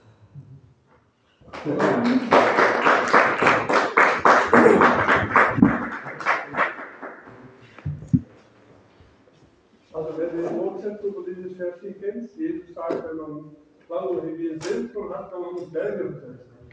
Und früher habe ich gedacht, das geht natürlich gar nicht, das geht in die physische Sache. Und, äh, aber jetzt habe ich was erlebt, also ich habe sogar ein physisches Werk erlebt, aber das will ich danach erzählen. Erst äh, habe ich äh, was ganz anderes erlebt, und zwar, ich arbeite in der Pflege und habe manchmal zwei Wohnbereiche, wo ich arbeiten muss. Und da war dann ein Mitarbeiter oder eine Kollegin, die wirklich, ich kenne sie schon länger, schon zwischendurch mal gesehen und die war sehr böse, sehr unfreundlich und grantig. Und dann habe ich mit ihr zusammengearbeitet und das war wirklich schlimm. Sie hat mich beschimpft und ich habe dann gesagt, mach mal, was ist das? Ja, das geht nicht. Das war wirklich schlimm. Also ich wusste gar nicht, was ich mit ihr machen sollte.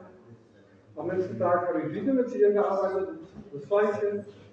Und dann äh, bin ich nach Hause und habe gesagt, Gott, was soll ich machen? Ich, ich habe wirklich gemerkt, es ist so schwer, um mit dieser Frau zu arbeiten. Dann habe ich gebetet, aber nicht gebetet, dass sie sich verändert, nicht gebetet, dass sie freundlich wird, sondern ich habe echt gebetet für sie. Weil ich wusste, wenn sie immer so böse ist, hat das einen Hintergrund. Dann hat sie einen Rucksack. Also habe ich gesagt, Gott gibt das, dass sie gut geht, segne sie und gibt wirklich, ja, dass sie, dass, dass, ja, das war was ich gelöst und dass ihnen gut geht einfach. En nu, nu für sie gebetet. Dann habe ich sie wochenlang nicht gesehen und dann habe ich wieder äh, zwei Tage vor Ende des Jahres war das, habe ich wieder mit ihr gearbeitet und dann kam sie plötzlich auf mich zu, ja, komm mal zu dieser Frau, du musst mal Blutdruck messen. Und dann bin ich zu dieser Frau hin, wollte Blutdruck messen, afhankelijk auf diese Frau unterschreiben. Und ich weiß nicht, ob ihr das weiß, bei Blutdruck messen musst du mit so Stethoskop hören, ich höre natürlich gar nichts. Dann musste sie total lachen. Ich habe sie noch nie lachen gesehen, diese Mitarbeiterin. Und dann in diesem Dienst habe ich wirklich gemerkt, dass sie total freundlich und nett war zu mir. Ich habe gedacht, was ist, ist, ist die das überhaupt? Ist, ist wahr? Und am nächsten Tag, das war ja dann der letzte Tag des Jahres, habe ich immer aus Spaß zu, zu Gruppe von Leuten gesagt, ja, ich bin heute das letzte Mal hier. Sagt sie, ah, was? Ich sage, ja, dieses Jahr. Ach so, zum Glück, ich habe schon Ich dachte, was, wenn Sie das sagen? Also sie war so, er ist so fein strukturiert und dann plötzlich so häufig. Also das war eigentlich, da hat Gott wirklich was Totales bewirkt, ohne dass ich da nicht geklaut bin.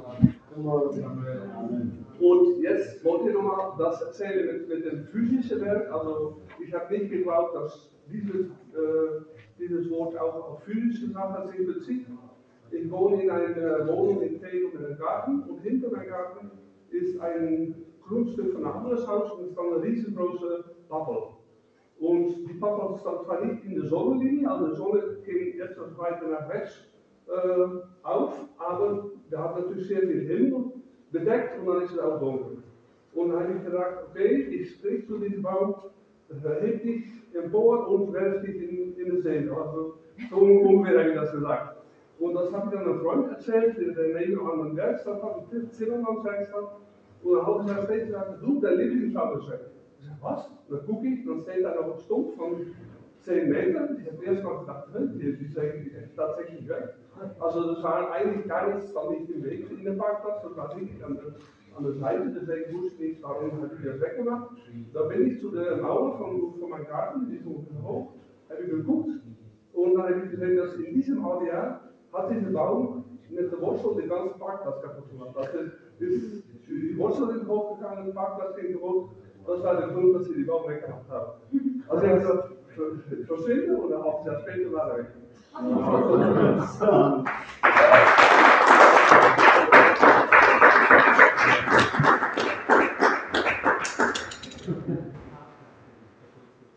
Ja, wenn man sich auf den Heiligen Geist verlässt, ist es auch besser als auf Zeitpläne. Was will ich euch damit sagen? Es ist 15 Uhr. Ähm, ja, meinerseits sind wir auch gerne noch 10 Minuten weiterzumachen, dass wir das nochmal kurz bündeln können und auch nochmal Zeit haben, zum Schluss zu beten. Ich weiß nicht, irgendjemand sofort los muss, weil wir angesetzt haben, ist 15 Uhr. Wir waren ja großzügig, dass wir ein bisschen später angefangen haben, heute Morgen und auch in der Mittagspause etc. Also hoffe ich, dass wir jetzt alle gemeinsam noch uns die Zeit nehmen. Finde ich gut? Ich wollte es vorher erklären. Okay.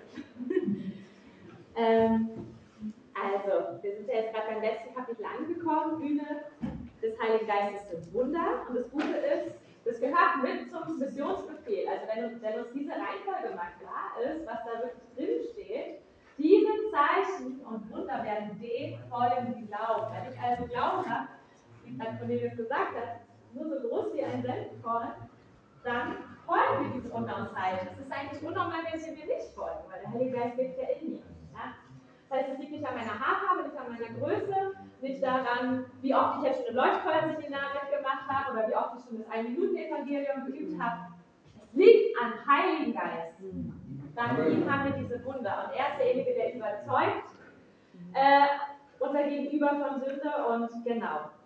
Dann haben wir viel gehört jetzt über Heilung, diese krassen Wunder und Zeichen, die, die und Weiß zum Beispiel draußen erlebt haben. Ihr glaubt ja nicht, wenn Kumpels irgendwie sehen, ja, jetzt läuft der eine nicht mehr mit Krücken und die wissen genau, wochenlang hatte der Schmerzen. Ja, was sollen die mit dieser Information machen? Die waren nicht beim Arzt, sondern die haben Gebet empfangen. Das macht was, ja. Oder auch die, das Zeugnis, was äh, Lindsay noch erzählt hat, ja auch äh, von der Samariterin am Brunnen. Ich meine, was hatte die für einen Impact? Die hat eine ganze Stadt erreicht mit ihrem Zeugnis. Ja? Die hat Jesus am Brunnen getroffen und das hat sie so umgehauen, dass der alles über sie wusste. Und das war das Prophet. prophetische. Also steht, wie gesagt, alles in eurem letzten Kapitel drin, auch Heilung, Prophetie, dass der Heilige Geist, auch wenn wir im Alltag mit Menschen sprechen oder auch wenn wir rausgehen, dieses Treasure Hunting, ja, dass, dass er uns wirklich die Impulse gibt und er weiß was über die Leute. Das heißt, die Samariterin, die konnte nicht leugnen, das muss der Messias sein. Der konnte mir ja alle Männer-Stories aufzählen. Wie krass ist das denn? Und sie ist ganz Dorf aufgeregt gerannt und hat alle erreicht. Ja. Ich kann nur kurz von meiner Mama auch erzählen. Ähm, in meiner Familie, ähm, ich bin auch bisher die Einzige, also es passt äh, zu der Story. Ich hoffe, dass sich das ändert. Amen. Natürlich, deswegen ähm, will ich euch mit diesem Glauben anstecken. Und äh, auch gerade wenn Menschen kurz vorm Sterben liegen, also mein Großvater, da war, bin ich sehr sicher, von ihm habe ich auch einen prophetischen Traum bekommen, dass er sich noch bekehrt hat, kurz vom Ende. Und ich bin in den letzten Wochen im Krankenhaus immer wieder hin, habe mit dem Instrumental Worship gehört und habe ihn auch gefragt, du weißt schon, dass ich anders bin als alle anderen Familie. Ja, ja, er weiß das schon. Und das ist, das ist am Heiligen Geist liegt. Das konnte er auch schon begreifen. Und er, ich bin mir sicher, dass er sich noch entschieden hat. Und genau, äh, meine Mama zum Beispiel hat vor zehn Jahren Krebs bekommen, aber sie gilt offiziell als Wunderpatientin. Ihr gesamter Krankheitsverlauf, die Ärzte sagen ihr immer wieder, Frau Benecke, das, was da bei Ihnen läuft, das ist ein Wunder. Sie sind unsere Wunderpatientin. Und sie hat jetzt vor zwei Wochen, hat sie mir erst gesagt, ihre Blutwerte sind so gut wie vor zehn Jahren zuletzt.